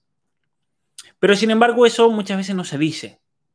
¿Y por qué no se dice? Porque como yo expliqué en el curso de geopolítica, después del año 1945, la geopolítica, la geopolítica se convirtió, por así decir, como una disciplina maldita. ¿Por qué? Porque Hitler estudió geopolítica, Hitler usó mucho de la geopolítica, porque no era tonto, eh, para el desarrollo alemán, usó de la, geopolítica para ese avance alemán y, ese deseo de conquista y demás. ¿sí? Entonces, lo interesante es que eh, las potencias ganadoras dijeron, no, la geopolítica es una, es una ciencia mala, pero todos usaban de geopolítica para poder desarrollarse, o sea que no, no es tan así. Simplemente se le tapó el nombre, pero en definitiva, como vamos a ver, las relaciones internacionales no es más que geopolítica. Eh, geopolítica, pero, pero disfrazada de, una especie de ciencia, no ciencia absoluta como, como decíamos, ¿no? Eh, así que em, Todas las grandes potencias después de la Segunda Guerra Mundial han seguido en gran medida fundando sus afanes hegemónicos de dominación en supuestos indiscutibles eh, de, la, de, la, geopolítica. Pero como disciplina académica, si hablamos de disciplina, comenzó en Gran Bretaña. ¿Y por qué es eso? Porque una vez que, recordarán, vimos en el curso de geopolítica en el siglo XIX, los grandes geopolíticos y estrategas, ellos decían, el futuro de, de Gran Bretaña está sellado. El modelo colonial que le sirvió tanto al imperio inglés en el siglo XIX es obsoleto. Y en el siglo XX van a ser los estados continentales los que se van a pelear por el dominio del mundo. Y esos estados continentales eran la Rusia del zar, que después le hicieron caer, y los Estados Unidos. Y entonces eh, viene la Primera Guerra Mundial, ya es obvio que se traslada ese poder financiero mundial, se traslada hacia los Estados Unidos desde Inglaterra. Eh, Estados Unidos comienza a ser el brazo armado, ocurre la Primera Guerra Mundial. Una de las cosas que, se dan cuenta los ingleses es que ellos para poder, eh, para poder realmente ganar esa, esa Primera Guerra Mundial, eh, para derrotar ese imperio alemán que los desafiaba, ellos necesitaron de dos cosas. Necesitaron de la imprescindible participación de los Estados Unidos, si no, eso volaba, como pasó en la Segunda Guerra Mundial también, y necesitaban de 650 mil canadienses que los mandaron a la muerte.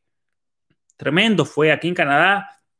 Eh, se celebra mucho el fin de la Primera Guerra Mundial porque Canadá tenía solamente 8 millones de habitantes y enviaron 600 a 650 mil jóvenes a pelear. Fue una masacre realmente lo que hicieron.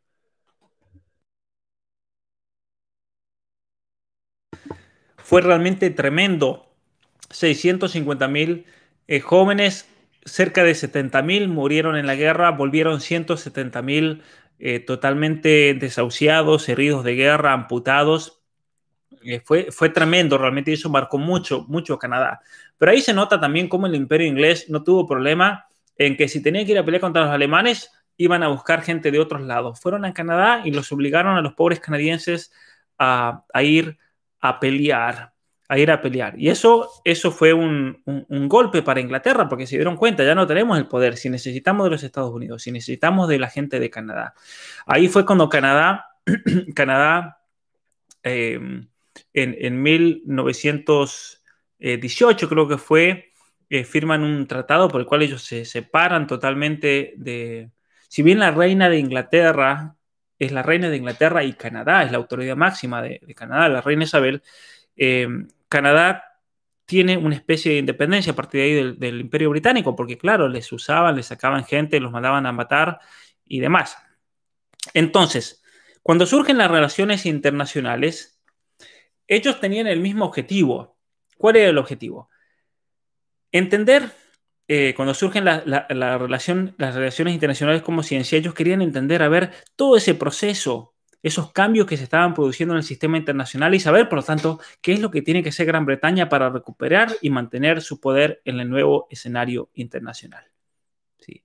Y entonces, eh, es muy interesante, muchos tal vez no lo sepan a eso, pero se forma en esa época la Sociedad de las Naciones.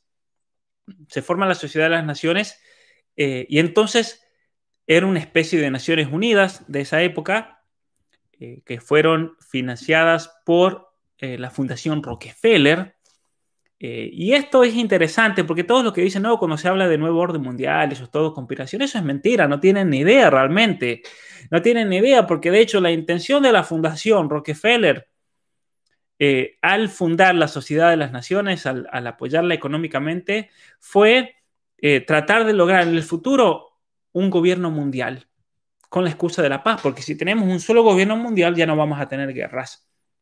Y la otra cosa que, se impone, lo voy a mencionar en un momento, es una teoría del libre comercio, porque ellos pensaban, si hay libre comercio, ya nadie se va a matar, se van a llevar todos bien y, demás. y demás. Entonces, eh, los políticos e intelectuales más liberales que imaginaban un futuro nuevo orden mundial y un, un gobierno mundial único, ellos decían, tenemos que formar a esta gente Y es para eso que se crean las facultades de relaciones internacionales. Hubieron cuatro instituciones, tres universidades y una institución en Inglaterra. Y luego se funda en 1927 en Suiza, se funda el, Instituto Universitario de Altos Estudios eh, Internacionales o el Instituto Internacional de Altos Estudios en, francés, que fue apadrinado por el presidente Wilson, fue financiado por, les decía, la, la Fundación Rockefeller y para así alimentar entonces el personal diplomático de la Sociedad de las Naciones. Por eso también es interesante, a ver, trasladémonos al año 1947, se disuelve, comienzan las Naciones Unidas y muchas de estas facultades de relaciones internacionales, aquí les voy a tirar una bombita porque muchas veces estas facultades buscan educar a los futuros embajadores, a los eh, futuros eh, personajes de las políticas de nuestros países que van a ir a las Naciones Unidas, van a ir a la OEA. Pero entonces hay que formarlos con esta visión globalista de la realidad para que sirvan a esos intereses. ¿Y quiénes son los interesados aquí? Son aquellos que ponen el dinero y mantienen a las Naciones Unidas, mantienen a la Organización Mundial para la Salud y demás. Por eso, por eso yo siempre digo, que todo aquel que viene a explicar este orden real como, funciona, lo silencian, porque no puede venir alguien a explicar las relaciones internacionales tal como son. Hay excepciones, obviamente. Pero eso explica también, por ejemplo, el silencio que se le ha hecho al doctor Marcelo Gullo de Argentina, que es uno de los pensadores más grandes del mundo en cuestiones de relaciones internacionales. Un silencio absoluto. No enseña en ninguna universidad prácticamente de la Argentina, no tiene entrada. ¿Por qué? Porque, claro, él revela esto que el estudio de las relaciones internacionales en Argentina está totalmente manipulado para intereses extranjeros. Eso es así. Hay excepciones. Por ejemplo, ayer me invitaron de la Universidad Autónoma de Chihuahua hablar sobre todos estos temas. Hice un video de una hora que está en mi canal de YouTube y que de hecho yo tenía que hablar de ese tema en, esta, en este curso, pero se los voy a dejar ese video para que lo vean por su cuenta. Se los voy a mandar el, el link el sábado, pero si lo quiere ver en otro momento, sobre los actores verdaderos de la geopolítica. Hay excepciones y obviamente que esa universidad, eh, gracias al rector y al decano que me invitaron y ellos tienen la intención de que yo vaya en persona a hablar ante la universidad sobre estos temas, eh, es importante, es importante tener esta visión realmente realista y que no sirva a intereses extranjeros al momento, al momento de estudiar.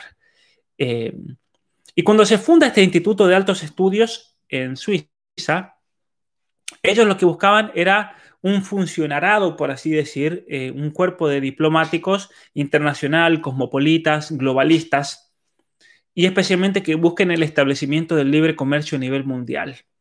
Porque ellos decían, o al menos esa es la mentira que les vendieron, si hay libre comercio, entonces vamos a tener un país, un mundo más seguro. ¿Por qué decían eso? ¿Por qué Rockefeller dijo hay que poner el libre comercio? Porque eso le convenía a los intereses de él, de sus compañías, eso le convenía a Gran Bretaña. Y entonces los diplomáticos argentinos, los diplomáticos chilenos, los diplomáticos paraguayos, los diplomáticos de, Guatemala, por ejemplo, que fueron ahí, los diplomáticos mexicanos, todos contentos, claro, porque nos formábamos en Suiza y el libre comercio, que eso nos va. ¿Y en qué terminó todo eso? Terminó en, el uso y abuso de, de, los recursos naturales de nuestros pueblos, por ejemplo. Sí, es importante entender eso también. Cómo muchas veces las personas que se van a formar supuestamente para iluminarnos terminan no teniendo criterio realmente para discernir esa situación y terminan sirviendo a intereses extranjeros. A intereses extranjeros. Entonces, el libre comercio era para la mayoría de los profesores de este instituto suizo la mejor herramienta para garantizar la paz mundial. Pero luego de la, de la Segunda Guerra Mundial, las relaciones internacionales se, acaba este, este, esta sociedad de las naciones, la Liga de las Naciones. En los que no la conocían la pueden buscar por internet, Liga de las Naciones, que fueron y demás. Y decidieron, eh, los que manejan el mundo, en realidad ellos decidieron, decidieron que por qué podrían haber seguido esa Liga de las Naciones, pero decidieron comenzar de cero con las Naciones Unidas. y entonces las relaciones eh, internacionales tuvieron un segundo nacimiento en el seno de las más prestigiosas universidades de los Estados Unidos. Y coincidentemente la sede de las Naciones Unidas, ¿dónde va a ser? Va a ser en Nueva York. Y ese segundo eh, nacimiento fue, por así, así decir, deslumbrante. Deslumbrante en el sentido de que, claro, teníamos una ciencia nueva, por así decir, al menos en los Estados Unidos, y eh, se desarrolló muchísimo, con mucha profundidad, muchísimas publicaciones. Eh, después de la Segunda Guerra Mundial, Estados Unidos se vuelve, por así decir, esa meca de estudio para aquellos que querían formarse, especializarse en el estudio de las relaciones internacionales. Y recordarán, en la última clase yo mencionaba el informe, eh, el informe este, el memorándum de Seguridad Nacional 200 de Kissinger, de Kissinger, él ahí plantea que tenemos que traer a, los futuros políticos de las naciones a estudiar en Estados Unidos. Esto fue. Y venían a estudiar relaciones internacionales, venían a estudiar ciencias políticas y demás, porque ahí los entrenaban con un paradigma que iba a ser servir a intereses extranjeros. Y eso es lo que pasó. En, venían a estudiar economía, venían a estudiar eh, distintas carreras. El caso de Chile es un caso particular porque fueron a, estudiar a Chicago. Para darles un, ejemplo claro, cuando iban a estudiar eh, economía a, la Universidad de Chicago, todos los estudiantes de la Facultad de Economía de doctorado eran todos extranjeros, no eran de Estados Unidos. Lo mismo pasó con muchas otras facultades. En realidad eran facultades hechas para adoctrinar a los futuros ministros de Economía, ministros de Educación, a los futuros ministros o políticos de nuestras naciones, para que entonces después aplicaran los modelos que ellos aprendían en las universidades de Estados Unidos. Pero en la Universidad de Estados Unidos no estudiaban los, estadounidenses. Eso es importante tenerlo en cuenta, ¿no? Es, importante eso. Eso yo viviendo en los Estados Unidos y estando en el ambiente universitario no se daba cuenta, a ver qué cosas era para los extranjeros para meterle y qué cosas era para los de adentro. ¿sí? Eh, eh, qué cosa era para los de adentro. Muy bien, como dice Carlos, tienen todo más arreglado que mesa de cumpleaños. Los dichos en español son únicos. Yo a mis amigos en Estados Unidos, en Canadá, les explico y les traduzco los dichos porque no, no existen lamentablemente los dichos en inglés. No existen como los dichos que tenemos en, Argentina, estoy más solo que, que, Adán en el Día de la Madre, por ejemplo. Eso significa mucho, o, está todo más arreglado que mesa de cumpleaños. Y es así realmente, es así, es, eh, y eso lo vamos a profundizar un poquito más eh, en las otras sesiones, cómo es todo este arreglo realmente que, que, hay y que no nos tiene que desesperanzar igual, porque, porque estos que arreglan la mesa de cumpleaños, la arreglan de modo indirecto no de modo directo. Por lo tanto, un país tiene la soberanía y tiene la capacidad, al menos teóricamente, de ponerle un freno y decirle que sí o decirle que no.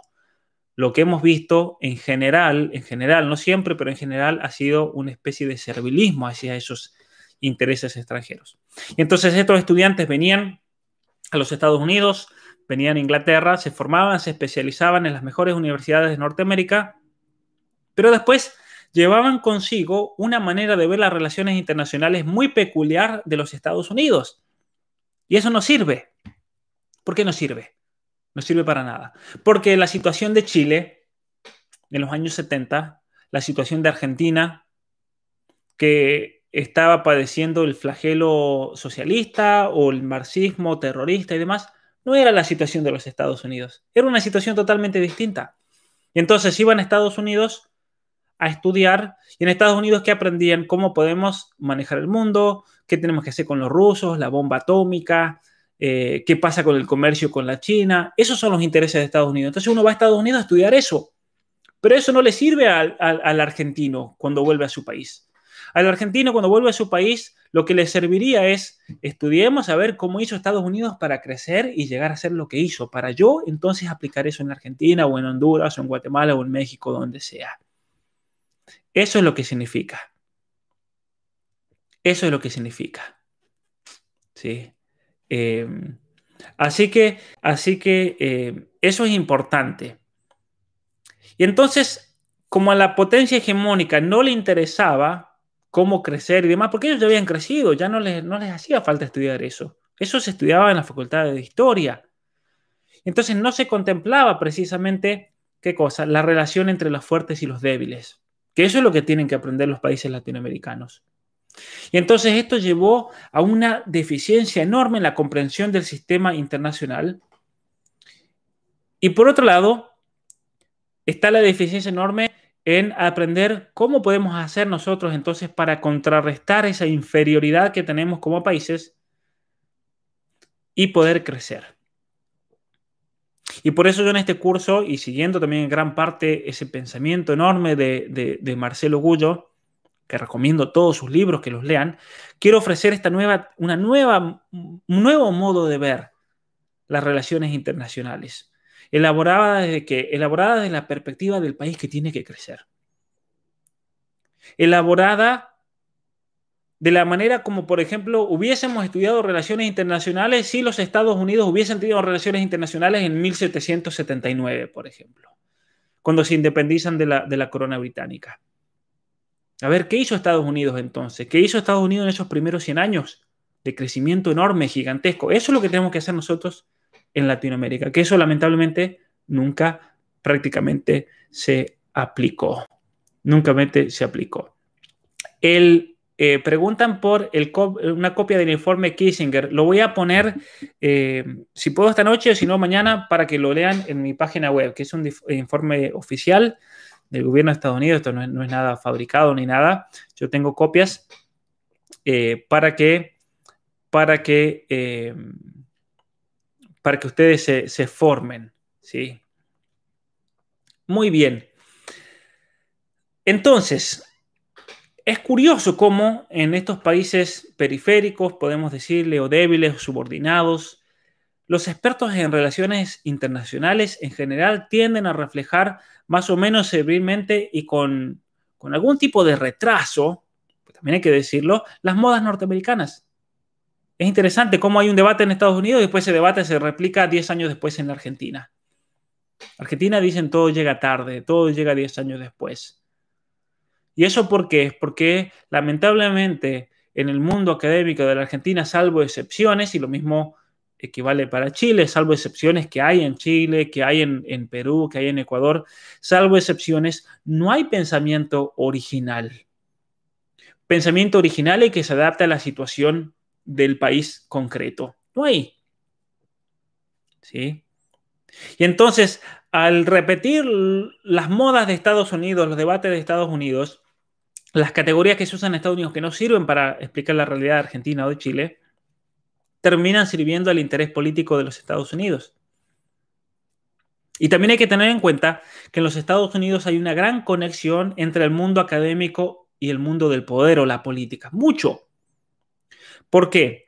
Porque los Estados Unidos lo que ellos buscan es tener pensadores que desarrollen ciertas políticas que sean muy beneficiosas para su país políticas internas, políticas externas.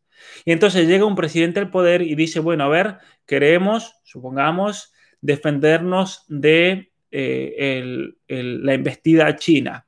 Y tenemos un autor que ha estudiado mucho eso y entonces a ese autor lo hacen secretario de Estado, por ejemplo. Eso pasa mucho. O lo hacen asesor. Esos profesores que lo sacan de, lo sacan de, de Harvard, lo sacan de Yale, lo sacan de Princeton, y entonces en Estados los Estados Unidos es algo muy prestigioso para un profesor servir a la NASA, por ejemplo, eh, servir a la CIA, servir a la Secretaría de Estado, servir a la Casa Blanca, ir a la Corte Suprema, por ejemplo, para un profesor de leyes en los Estados Unidos, la aspiración máxima es servir en un juzgado federal y, si es posible, pero esto es, es, es uno en 100 millones, el poder llegar a la Corte Suprema. De hecho, el, caso del último nombramiento de Trump a la Corte Suprema era profesor de Harvard, por ejemplo. Entonces, para ello, para ellos realmente es, em, para ellos realmente es, es un honor. Y entonces, ¿qué, ¿qué significa eso? ¿Qué significa? Que cuando uno estudia política en los Estados Unidos, uno va a tener profesores, o aquí en Canadá, a mí me pasó, por ejemplo, en Canadá, tener, tener eh, tener clases con eh, un profesor que es un miembro, eh, miembro del, Parlamento y era el vocero del Parlamento. Y este profesor, obviamente, que cuando nos enseña política y nos hablaba de Canadá, él hablaba con un interés muy grande en su país, pero ese interés muy grande en su país es un interés que a Argentina tal vez no le conviene para nada. Por ejemplo, la minería. Es un hecho eso. Es un hecho que Argentina, eh, que Canadá le saca todos los recursos naturales a Bolivia, a, la Argentina y no le deja nada y, eso hace posible todo el sistema de beneficio social y demás aquí en Canadá. la salud pública y demás. Todo con el oro que se llevan de San Juan, de Santa Cruz, de Chubut. Es una realidad eso.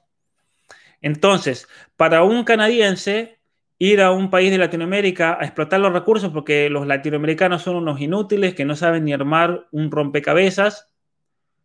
Entonces alguien lo tiene que hacer y, si queda ahí lo van a agarrar los rusos o los chinos, entonces vamos nosotros los canadienses y lo comercializamos nosotros, por ejemplo. Y porque Canadá es el país líder en la minería mundial junto con la Suiza. Y entonces en Argentina, uno ¿qué tiene que hacer? Y uno tiene que decir, bueno, a ver, ¿cómo llegó Canadá a ser un líder minero mundial? Y eso es lo que tenemos que imitar. O en Argentina, no hay que ir tan lejos, podemos ver el ejemplo de Chile, por ejemplo.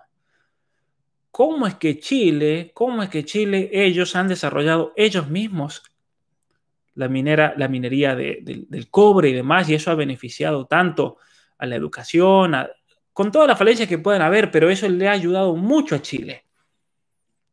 Y entonces, ¿cómo puede ser Argentina entonces?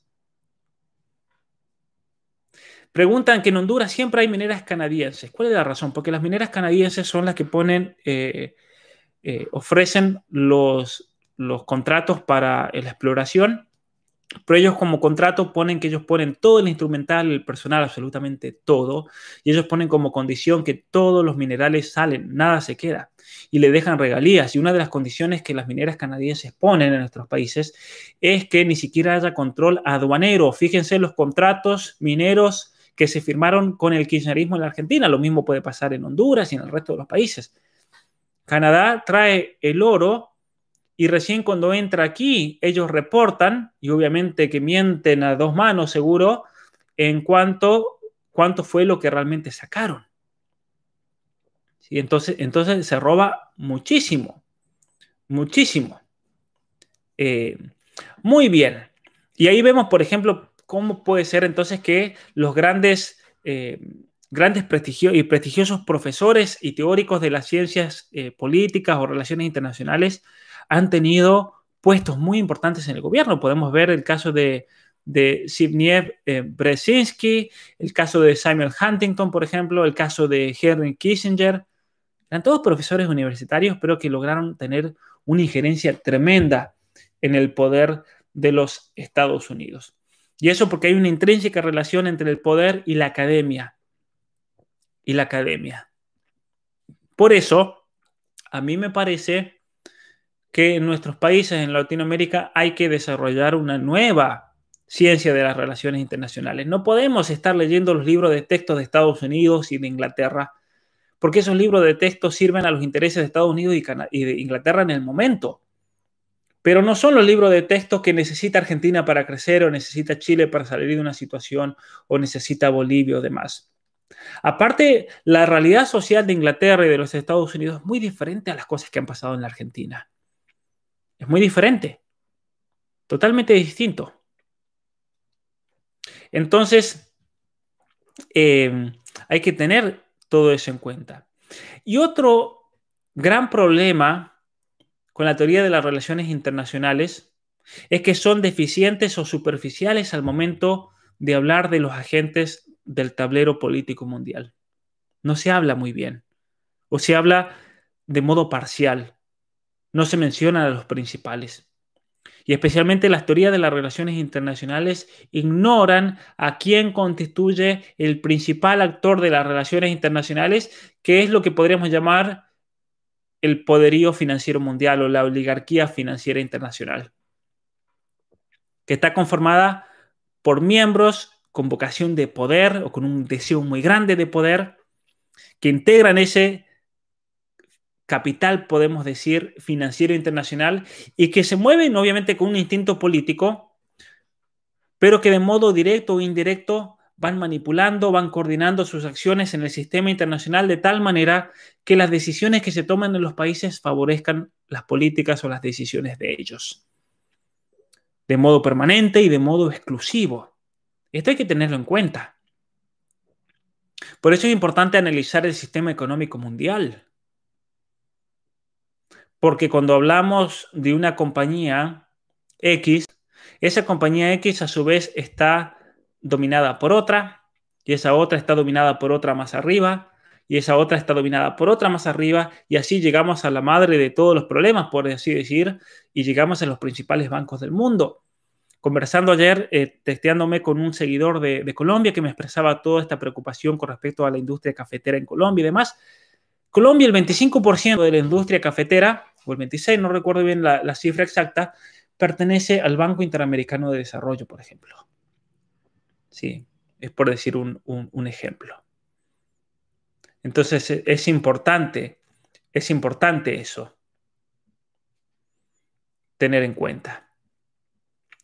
Y entonces si podemos mencionar que en el mundo hay miles y miles de compañías, esas compañías en definitiva se reducen a 600 y esas 600 se reducen a 60 bancos.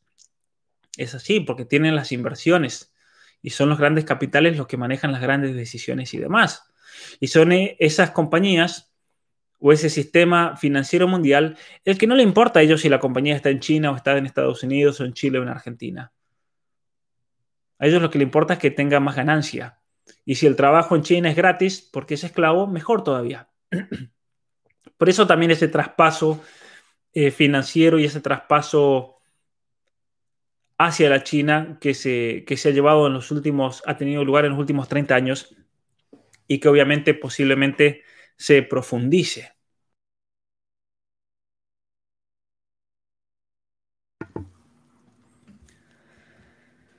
Muy bien, Ayer, el martes lo decía, errar en la identificación de los actores determinantes del sistema internacional es errar en todo. ¿Por qué? Porque ese error de base, en lo que constituye en realidad la primera premisa de cualquier razonamiento, va a llevar inexorablemente a un análisis completamente equivocado o superfluo de la realidad internacional. Porque sin, determinar quiénes son los actores decisivos en algo, es imposible analizar correctamente esa realidad. En analizar las estructuras, los procesos de interacción, porque las relaciones tienen que ver entre, entre actores, relaciones internacionales entre actores internacionales. Si no puedo hablar de relaciones si estoy perdiéndome este, este actor o este otro, o estos otros que están de fondo, que son los indirectos, pero los que deciden absolutamente todo, los que arman la mesa del cumpleaños, como decíamos. Sí, importantísimo eso. Por eso es necesario elaborar una nueva teoría eh, de las relaciones internacionales, que es lo que yo quiero explicar también en este curso. Para también comprender esa estructura real y arquitectura, por así decir, del poder mundial, del orden internacional, cuáles son los mecanismos de dominación, porque si no se entiende eso, no vamos a comprender entonces todo lo que está pasando. Pero si tenemos en cuenta estos actores, ahí va a empezar a cerrar todo, cómo es que esta oligarquía financiera internacional puede subordinar sus intereses en determinadas circunstancias históricas, no solamente a las naciones débiles, sino también a las medianas y a las grandes naciones, a las grandes potencias. Y prueba de esto es lo que está ocurriendo en los Estados Unidos. El propio pueblo de los Estados Unidos, el pueblo patriótico, hoy lucha instintivamente por liberarse del dominio de esta oligarquía financiera internacional. Y por eso ese ataque contra Trump. Lo querramos o no lo querramos, de aquí no se trata eso. No me importa si ustedes lo quieren o no lo quieren, o lo, odian, o, les parece un ser aterrador, o alguien que tienen que defender y, y desearían tener un presidente así en su país. No importa eso estoy yendo al hecho. Hoy por hoy hay una jugada política contra Trump, no porque él significa una cosa u otra, o larga muchos tweets, o es racista, lo que sea. Es porque Trump le está poniendo un freno a esta oligarquía internacional. Y no solamente él, sino los votantes que se dieron cuenta de esto, el pueblo profundo de los Estados Unidos, así como hablamos en Argentina de esa Argentina profunda que se levantó contra el aborto en el 2018, en Estados Unidos también hay una, un equivalente. En todos nuestros pueblos hay, en Chile, tenemos el Chile profundo patriótico, en Bolivia, en Ecuador, en México, en Honduras, en Nicaragua, en El Salvador, en Cuba mismo. Tenemos ese grupo de gente patriota que están en contra del globalismo, que les importa los intereses de su, de su país. Y entonces ¿Qué significa eso? ¿Qué significa eso? Significa que la gente encontró finalmente un candidato en el cual poner el voto porque les prometía eso. Y resultó siendo eso. Resultó siendo así. Fíjense cómo se acabaron todas las primaveras árabes de repente. Eso significaba que Estados Unidos lo estaba solventando. Era un, programa de Obama y de Hillary Clinton por medio de la Secretaría de Estado. Se acabaron toda la, cuestión con Siria, con Irak, el Líbano. Lamentablemente llegó tarde Trump, pero bueno, pero llegó. ¿sí? Decían que Trump iba a destruir el mundo. ¿Cómo le vamos a poner armas nucleares a un loco así? Y no ha habido ninguna guerra desde que Trump está en el poder. ¿sí? Eh, es interesante tener en cuenta, porque él, no le sigue el juego a estas potencias mundiales o a, estas, a estos poderes, por así decir. Al menos en lo que puede, yo creo. Y eso no se los van a enseñar en ninguna universidad del mundo. Cuando esto es esencial para entender lo que está pasando en el día de hoy. Ningún medio, ninguna universidad te dice por qué Trump ganó las elecciones. Te dicen los rusos, el racismo en los Estados Unidos, la supremacía blanca. Se quiso instaurar en los Estados Unidos el que fue la gente inculta, los que no van a la universidad, los que lo votaron, claro, son incultos, lo votan. En nosotros los cultos votamos a los demócratas. Eso decían los medios. Eh, vi una, una cosa eh, interesante a ver si lo tengo en mi teléfono. Para, analizar la realidad, decía un posteo, creo que lo tengo acá, alguien me lo, me lo envió. A ver si lo encuentro. Decía, en Estados Unidos todo lo manejan, básicamente decía, eh, no, no lo tengo. Básicamente todo lo manejan los medios, las universidades están tomadas por la izquierda, los medios están tomados todos por el progresismo. Eh, todos los, distintos estratos de la sociedad están tomados por el progresismo y ellos mismos son los que te dicen que vivimos una sociedad racista sistémica, es decir, una contradicción, porque ellos son parte de toda esa sociedad. Totalmente. Totalmente. Em, así que muy bien. Eso es importante tenerlo en cuenta. Tenerlo en cuenta. Hillary Clinton, el norteamericano promedio, la vio como un peligro muchos la votaron, votaron a eso. Y muchos demócratas no fueron a votar a Hillary Clinton porque tampoco se come en este verso. Eso también hay que decirlo, no son todos los demócratas. Muchos prefirieron no votar antes que votar a Hillary y muchos prefirieron votar a Trump antes que llegue Hillary. Un conocido profesor universitario mío, demócrata, para que quede claro. Y él, yo recuerdo antes de las elecciones, él me dijo, mira Pablo, que gane, que gane el demonio que gane Satanás, pero que no gane Hillary Clinton, me decía. ¿Sí? Que gane Atila, que gane Nerón, que gane el mismo Satanás y se presenta a las elecciones, pero que no gane Hillary Clinton. Yo un demócrata me lo decía. ¿Sí? Muy bien. Eh, muy bien. ¿China está jugando a favor de la oligarquía financiera mundial? Totalmente. Eso lo vamos a ver más adelante cuando expliquemos todo esto. Y entonces, ¿Cuáles son los problemas a los que se enfrenta un estudiante de las relaciones internacionales? Vamos a recalcar tres problemas. Eh, en realidad, vamos a ir sacando más problemas, me parece. En primer lugar, ¿qué pasa? Que se pone un énfasis exagerado en que se estudia solamente el presente, pero no se estudia cómo se llegó a, ese, poderío en un país entonces, la, ciencia en los Estados Unidos se, enfoca en el presente porque es lo que les interesa a ellos. Pero a un argentino no le interesa eso, a un argentino le interesa, a un latinoamericano, ¿cómo podemos llegar a ser como Estados Unidos? Eso en primer lugar. Segundo lugar, no se enseña historia. Es tremendo. Eso pasa en Argentina también. Pasa en todos lados. No se enseña historia universal. Ustedes que estudian relaciones internacionales, díganme si estudian profundamente la historia universal, al modo como lo hicimos en el curso anterior de geopolítica. En ningún lado. Eso es, eso es lamentable. Eh, en tercer lugar, no hay investigaciones, como mencionaba recién, en las relaciones entre los fuertes y los débiles y cómo debe ser un débil para crecer.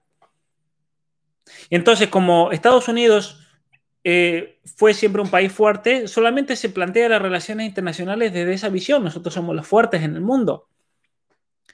Y la pregunta clave nunca fue qué debemos hacer, sino qué deberíamos hacer con los rusos, con los chinos, con la bomba atómica, con Cuba, con los productores de petróleo. ¿Cómo podemos hacer? Porque los iraquíes y los iraníes y los de Arabia Saudita se llevan todo el dinero nuestro y ese dinero no vuelve a los Estados Unidos. Entonces, claro, Estados Unidos tiene que diseñar eh, maneras para que, y eso se lo exige la oligarquía financiera internacional, el dinero no puede escaparse, tiene que volver a los Estados Unidos. Entonces, para volver hay que inventar una guerra, hay que inventarle armas de destrucción masiva. ¿Para qué? Para que ese dinero vuelva. O hay que inventarle que tenemos que construir para que ese dinero vuelva y como condición tiene que ser todo dinero, eh, empresas de los Estados Unidos. Hoy en día están haciendo lo mismo porque con, empresas chinas. Se fijarán ustedes, los aeropuertos, los hoteles, las grandes represas, los túneles, que son los chinos los que los fabrican. Es lo mismo que hacía Estados Unidos en su momento. Entonces, para desangrar un país como Nicaragua, como Honduras, ¿qué hacían? Les vamos a poner luces, señores, y todos contentísimos, el presidente tal, le estamos poniendo luz al pueblo, pero en realidad era todo un préstamo del Banco Mundial para mantener sometido por toda la historia a Honduras, a Nicaragua, El Salvador, lo que ha pasado en México, lo que ha pasado en Argentina, Bolivia, las deudas externas. Eso es tremendo. Eso es tremendo realmente. Eh, entonces, eso en tercer lugar. Eh, en cuarto lugar, voy a mencionar, que ya lo dije recién, pero lo menciono nuevamente, no se identifican los actores principales. Y en quinto lugar, no se estudia ese proceso por el cual los débiles han sido capaces de contrarrestar esa inferioridad y llegar al poder. No se estudia el proceso por el cual Estados Unidos salió del, dominio inglés económicamente y como, como potencia mundial y llegó a ser lo que es. No se estudia eso, el proceso de Alemania, el proceso de Japón, el proceso de Corea del Sur. Pensemos en países que estaban muy subdesarrollados y crecieron enormemente. Entonces, eso es importante, importante saberlo. Son, son los problemas ante los cuales se, eh, se enfrenta un, estudiante. Y eso también tiene consecuencias, yo creo, en el, modo de estudiar las ciencias de las relaciones internacionales en el resto del mundo. Uno de los problemas que se ve entonces en las universidades, que se estudia todo lo que es Made in o Made in Estados Unidos. Entonces se usan todas esas teorías que se desarrollan en los Estados Unidos, pero no, no se desarrollan teorías propias, no hay creatividad, cuando en realidad tendríamos que ser en Chile pensadores chilenos que, actúen para Chile, pensadores argentinos que piensen la problemática de Argentina, pensadores bolivianos que hagan lo mismo. No, no existe eso, son todos copiones los que hay en general. En general, no todos. Doctor Marcelo Gullo es una excepción. Por otra parte, esos profesores que usan libros de textos de Estados Unidos, libros de texto que se hicieron en otros países, para ustedes que han ido a la universidad, pues me lo confirman. Yo les aseguro que la mayoría de los textos que usan para estudiar en muchas carreras son todas traducciones de universidades de Estados Unidos. Ahora, en muchos casos no hay problema. Libros de, Yo cuando tengo que estudiar, por ejemplo, genético, embriología y demás, que me gusta leer mucho, leo todos libros de textos de Estados Unidos, que son los mismos que se estudian en las facultades en la Argentina, y no hay problema con eso. Pero es interesante que incluso en, muchas ciencias y campos no hay producción autóctona. No se invierte ni siquiera en eso, en poner un equipo de investigadores a estudiar embriología y sacar manuales de embriología eh, que muestren el avance del estudio de la ciencia en nuestros países. No hay. Libros de genética, y ni hablar de cuestiones de, de, inteligencia artificial, en cuestiones de desarrollo tecnológico. Excepción hay en Argentina con la cuestión de energía nuclear, gracias a un proyecto de la Comisión de Energía Atómica de la Argentina. Pero más allá de eso, es muy, es muy, es muy realmente difícil. Sí. Otra cosa, eh, lo voy a mencionar en un segundo. Otra cosa que mm, Estados Unidos también se convirtió, otro problema, es que se convirtió en la gran meca para, para quien buscan formarse y especializarse en el estudio de las relaciones internacionales. Y entonces, ¿qué pasa? El que estudió en Estados Unidos, claro, estudió en Estados Unidos, entonces tiene entrada libre porque estudió en las mejores universidades, no estudió en la, Universidad de La Pampa, por así decir, en la Universidad de, de Morón. ¿Cuál fue la que la Cristina dijo en Harvard? Esto no es, esto no es, eh, creo que fue la Universidad de Morón, no me acuerdo el nombre, cómo era. Esto es Harvard, no, no, no esta otra universidad. Alguno de ustedes me, me, eh, me corregirá. Eh, los países árabes educados en Estados Unidos, totalmente. Eh, los árabes mandan, mandan a, estudiar acá en Estados Unidos. Arabia Saudita, por ejemplo, solamente en Canadá tenía 20.000 estudiantes. Yo les conté que hizo un tuit este Trudeau contra todo feminista y demás, y Arabia Saudita se enojó y le sacó todos los estudiantes, 20.000, de hecho quebraron varias universidades. Matanza, la Universidad de la Matanza. Esto no es... Yo tengo un amigo que estaba en Harvard estudiando cuando dijo eso Cristina. De hecho, él le hizo la pregunta. Es un seguidor mío. Él le hizo esa pregunta a Cristina y le dijo, pero pará, esto, esto no es la matanza, esto es, esto es Harvard. Eh, y, eso se lo dijo para no responderle, obviamente. Eh, muy bien. La Universidad Nacional de la Matanza. La otra, eh, el otro problema es que estos estudiantes que fueron a estudiar a Estados Unidos, cuando vuelven, vuelven y, muchos de sus profesores tienen una visión, eh, una concepción de Estados Unidos que no, que no aplica la realidad. Y usan paradigmas y nociones que sirven muy bien para Estados Unidos, pero no sirven para la Argentina o para Chile, para Paraguay, para Bolivia, para Ecuador, para México. Y entonces eh, repiten de modo irreflexivo categorías que están de moda en Estados Unidos pero también está otra consecuencia. Esto no es tan importante, pero por ejemplo, el idioma de las relaciones internacionales es el inglés. ¿Y por qué es eso? Porque la mayoría de todos estos diplomáticos, todos estudiaron en los Estados Unidos. Se ha convertido en la lengua franca. Yo creo que no hay problema que haya una lengua franca que nos podamos comunicar entre todos, pero a modo de anécdota, Felipe Solá, el canciller de Argentina, el hombre de las relaciones internacionales de Argentina, no sabe inglés. Alberto Fernández tampoco, no saben inglés, tienen que andar con traductor para todos lados. Es una vergüenza eso. Es una vergüenza para Latinoamérica que la mayoría de nuestros políticos no sabe hablar alemán, no sabe hablar inglés. Al menos tendrían que saber hablar esos idiomas, tendrían que saber hablar francés. Es decir, tenemos gente que no está formada, ¿se entiende? Tenemos gente que no está a la altura de las circunstancias para dirigir un país. Eso es mínimo. Eso es mínimo realmente.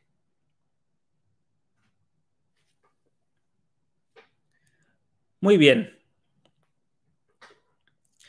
Entonces, es una realidad que los eh, que estudian ciencias políticas y relaciones internacionales en Estados Unidos no reciben entrenamiento suficiente a la historia. Es una gran falencia de muchas universidades en los Estados Unidos. No reciben entrenamiento en lenguas extranjeras, que es indispensable entonces para trabajar sobre las pasadas relaciones de los estados. Es apabullante en los Estados Unidos la ignorancia de otros idiomas. La mayoría de la gente en Estados Unidos no sabe hablar otro idioma en la universidad recuerdo una anécdota muy graciosa. Teníamos una profesora belga. Esta mujer había estudiado en la Universidad de Lovaina y sabía hablar como ocho idiomas.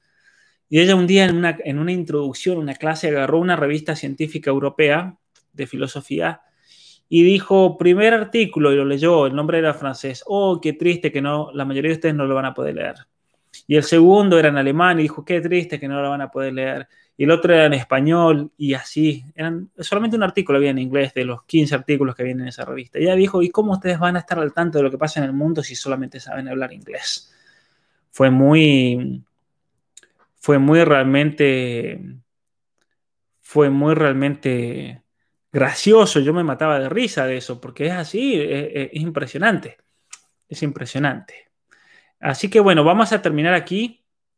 Les recuerdo que em, tenemos la próxima clase el día martes, pero yo este fin de semana les voy a enviar un link también con ese video acerca de los actores de las relaciones, eh, verdaderos actores de las relaciones eh, políticas, los verdaderos actores del tablero geopolítico mundial, porque usé las notas de esta clase, entonces para no repetir y, demás, y es una clase de una sola hora, eh, ya lo pueden, lo pueden ver.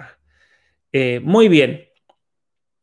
Vamos a, vamos a ver entonces si hay alguna, alguna pregunta aquí. Eh, ¿Hay apuntes tuyos de estas clases? Sí, sí, a todos aquellos que, que han colaborado y demás. Yo les voy a enviar al final de esto las notas completas que estoy armando y demás de muchos libros y, material, que en realidad es una especie de futuro libro y demás que estoy eh, escribiendo, pero lo van a tener aquellos que, que, han, eh, que lo necesiten. muy bien. Con respecto a ver si hay alguna pregunta que podamos responder antes de terminar. En Santa Fe se puede ir a los casinos, pero no a la iglesia. Tal cual, en muchos países es tremendo realmente lo que están haciendo con el manejo de esta, de esta cuarentena. Es una hipocresía absoluta. Es absoluta. Eh, lo que ha pasado en Santa Fe, que contábamos en la última clase, es tremendo.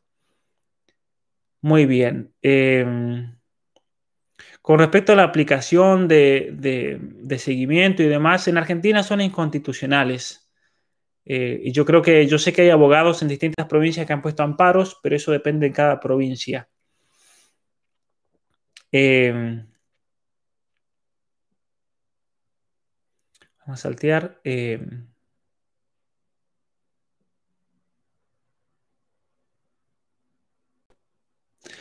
¿Algún libro que pueda sugerir para el estudio del pensamiento filosófico que comprenda las distintas corrientes. Muy bien, sí, estoy trabajando en eso porque es difícil a veces encontrar un buen libro que realmente exprese eh, en conjunto, en total. Eh, yo, por ejemplo, acá pueden ver acá arriba todos estos libros, toda esta colección que ven acá es de un solo autor que escribió toda una historia de introducción a la, filosofía. Es impresionante, pero son 9, 10, 11, 12 tomos que hay que leer, o sea, es muy grande.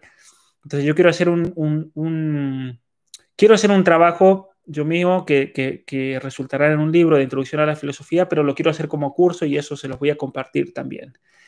Eh, muy bien. Esa pregunta ya la respondí.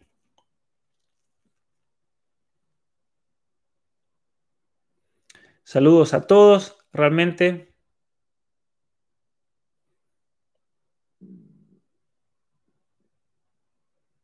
La traición a la patria es distinta a la traición al Estado.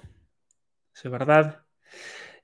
¿Será una jugada de la izquierda que el general Milley haya roto públicamente relaciones con Trump? Bueno, eso es mentira. Yo, eh, eso decían los anuncios de los diarios, pero en realidad lo que este general dijo fue así, les cuento. Trump fue a una iglesia a rezar, después de ahí ya tenía programado la visita al santuario Juan Pablo II porque se cumplían 100 años del nacimiento de Juan Pablo II, entonces fue a este santuario y en una de estas iglesias fue afuera de la Casa Blanca, la iglesia de St. John's, una protesta y la policía eh, lo sacó a los, los manifestantes, de hecho tiraron gases lacrimógenos y demás.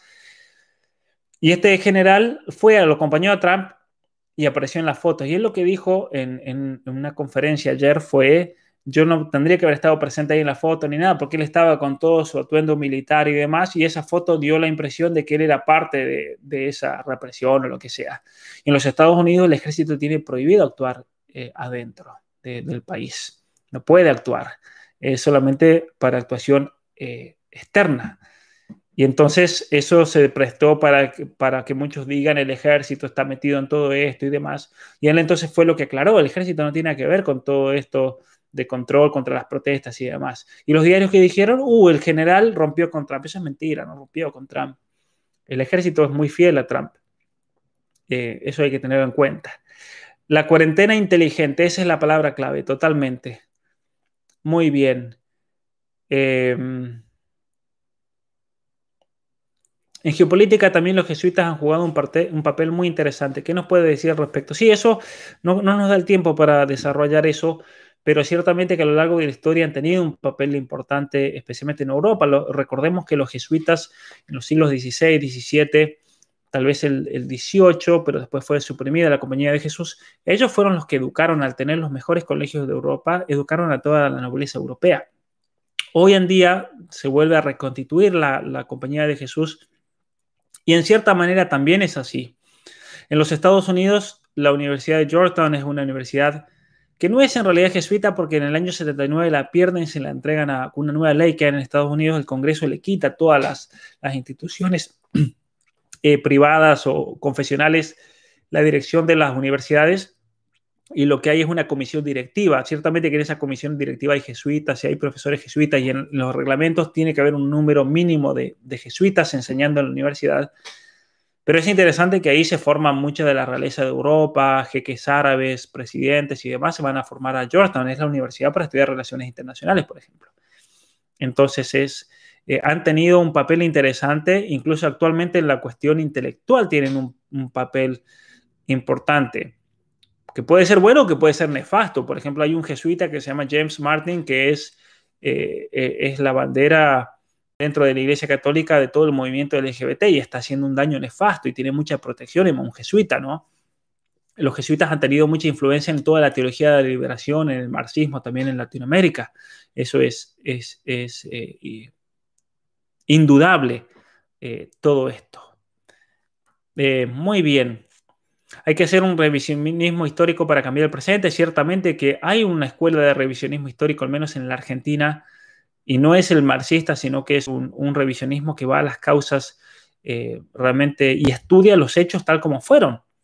Por ejemplo, hoy un, amigo me envió una conferencia que va a dictar mañana, él enseña Derecho Constitucional en la Universidad de Rosario, el abogado Pablo Yurman, profesor de Derecho Constitucional, te va a presentar toda esta, eh, la intención de Juan Manuel Belgrano en Argentina de unificar toda la Sudamérica, que eso fue la intención de los primeros, después Inglaterra vino y nos fraccionó, pero la intención de, de los padres de la patria en su principio era unificar y hacer de todo Latinoamérica un solo país.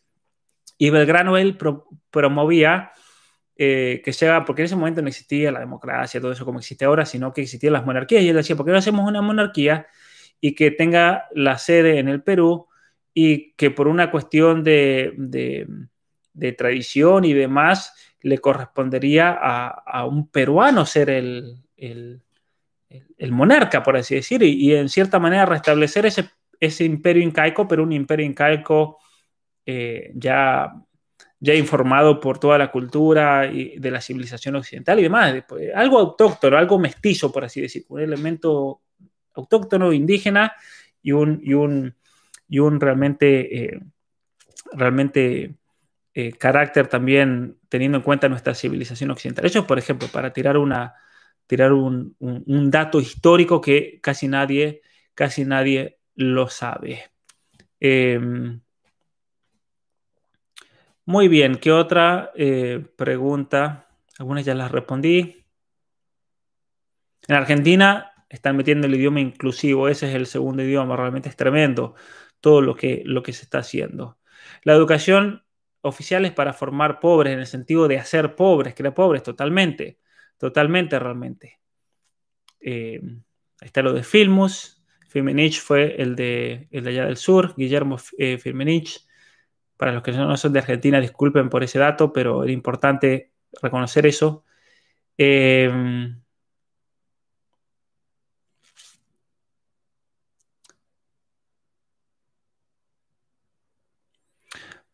Muchas de estas preguntas las voy a responder mejor a lo largo del curso porque se va a entender más todavía. Se va a entender más todavía. Eh, muy bien. Vamos a, vamos a ir terminando acá, ya que son las 5, ya vamos a tener eh, terminar las dos horas. ¿Qué pregunta? ¿Cómo romper con gobiernos como los que tenemos que responden a intereses extranjeros? Necesitamos una nueva casta política, necesitamos un nuevo ordenamiento político, necesitamos incluso nuevos partidos políticos, no los tradicionales, porque hoy lamentablemente los tradicionales están todos vendidos a intereses extranjeros. Tenemos todos países en la lora, no solamente Argentina. Eh, Chile, que venía bastante bien, se ha demostrado hoy por todo lo que está sufriendo que está en una muy mala situación, lo mismo Ecuador, Bolivia. Esperemos que Bolivia mejore todo, esperemos que Paraguay siga haciéndole frente a esta embestida, esperemos que Uruguay realmente alcance soberanía también, esperemos que Brasil eh, también vaya en la misma, en la misma dirección. Eh, con respecto al peronismo como doctrina, eh, política. Es importante profundizar eso porque hay mucho desconocimiento, hay mucha tergiversación y hay mucho ataque por muchas cosas que han pasado por el partido, culpa de ese partido en la Argentina y demás, pero es importante entender algunas cuestiones que se planteaban en el primer gobierno eh, de Perón en la Argentina. Muy bien, gracias a todos. Quiero desearles que tengan un muy buen fin de semana. Nos vemos la próxima semana. Si alguno se quiere registrar o quiere compartir este curso, háganlo, por favor. Aquellos que han donado, que quieran donar, muchísimas gracias. Y también eh, la charla de, perdón, de Perón la vamos a hacer con Marcelo Gullo, porque él está mucho más capacitado que yo en ese tema. Yo no tengo tanto conocimiento como él en ese tema, así que él va a hacer, vamos a hacer una conferencia, pero eso más adelante, una vez que termine el curso. Eh, les voy a enviar, les voy a enviar el, eh, el link este fin de semana, el sábado, para que lo vean con ese otro video de una hora sobre los actores de la geopolítica mundial, que era el tema que seguía a esta clase. Muchas gracias y que tengan unas muy buenas tardes y un muy buen fin de semana. Cualquier cosa, ya saben, me pueden contactar eh, por la página o por WhatsApp. Así que que aprovechen mucho.